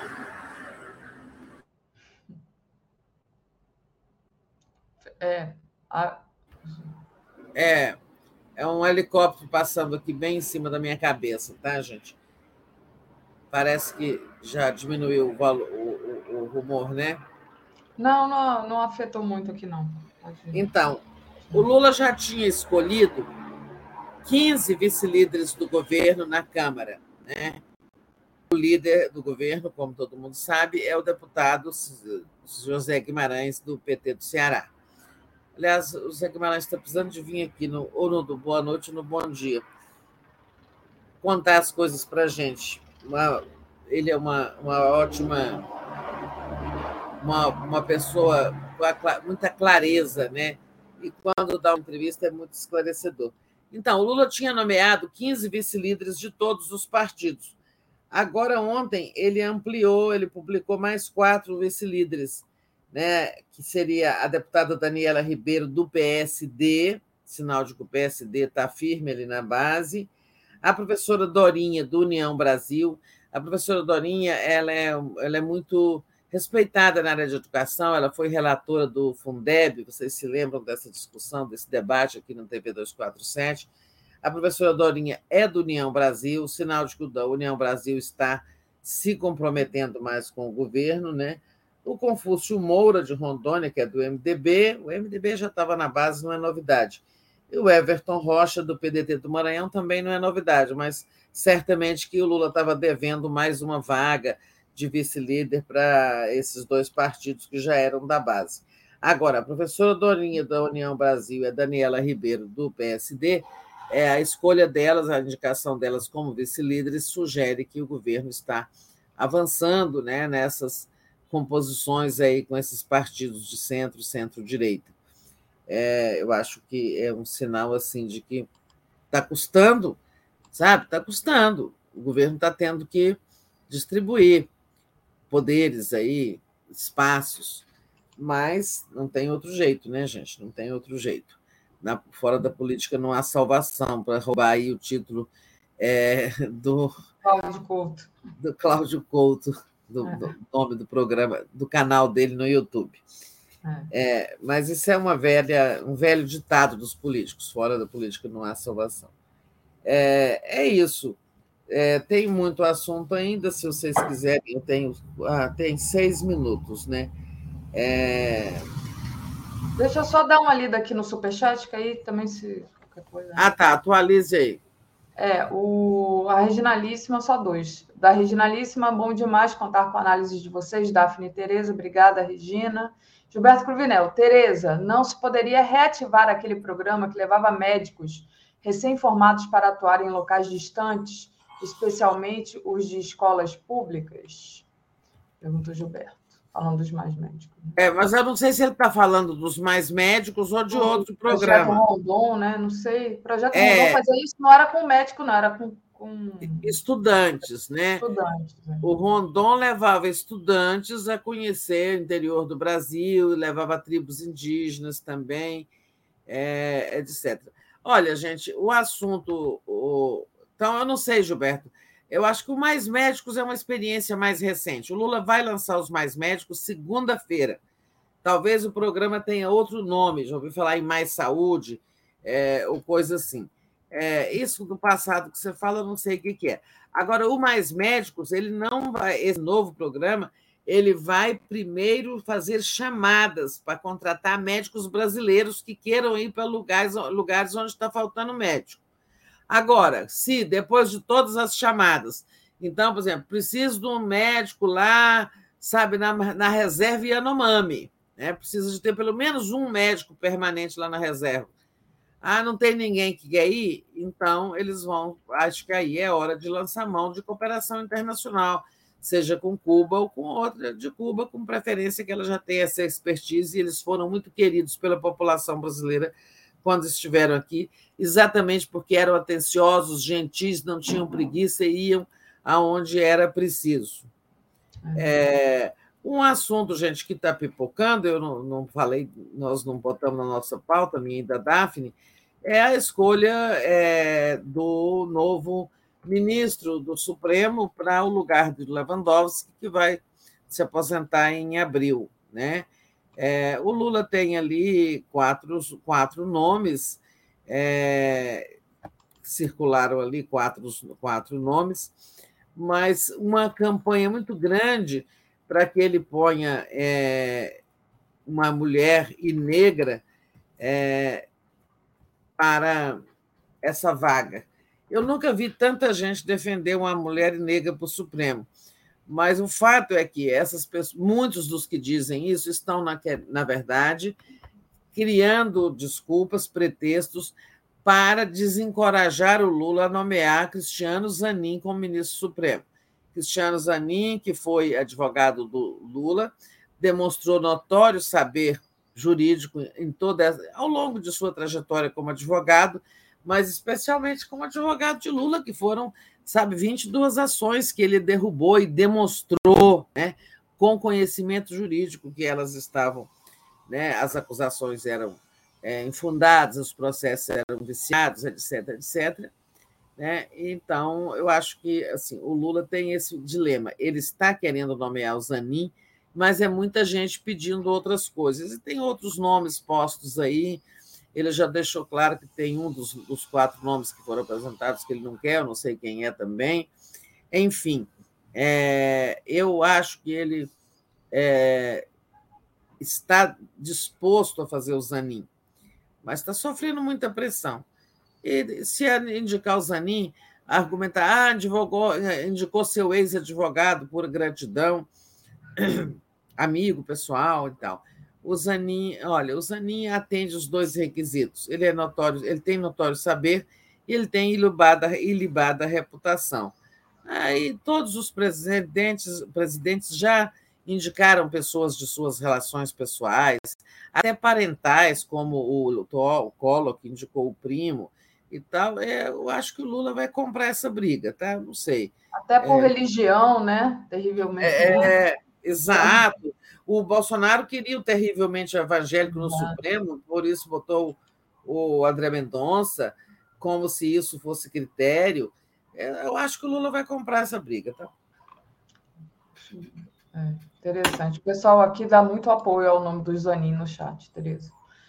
Muito bem, Tereza, é isso. Só para falar para o pessoal que agora, às 10 horas, tem o Veias Abertas, a luta contra a islamofobia no Brasil. Às 11 horas, Giro das 11. Alexandre Vanuc é, Leme, presente com Adriano Diogo e convidados. É, às 13 horas tem o programa de travesti é, com a, a querida Sarior, que ela vai falar de GPT e as inteligências artificiais. Às 14 horas, Tríptico 247 é, dissecando as relações no filme Triângulo da Tristeza. Às 15 horas tem o Atushi entrevistando o Rui Costa Pimenta, às 16 horas a semana no mundo. Biden abre novos focos de guerra no Oriente. Às 17 horas tem os destaques da semana com a Camila França. 17h30, Léo Quadrado. 18h30, Boa Noite 247. 22 horas, o dia 20 minutos. E às 23 horas, a live do Conde. É isso, Tereza. Boa sexta para você.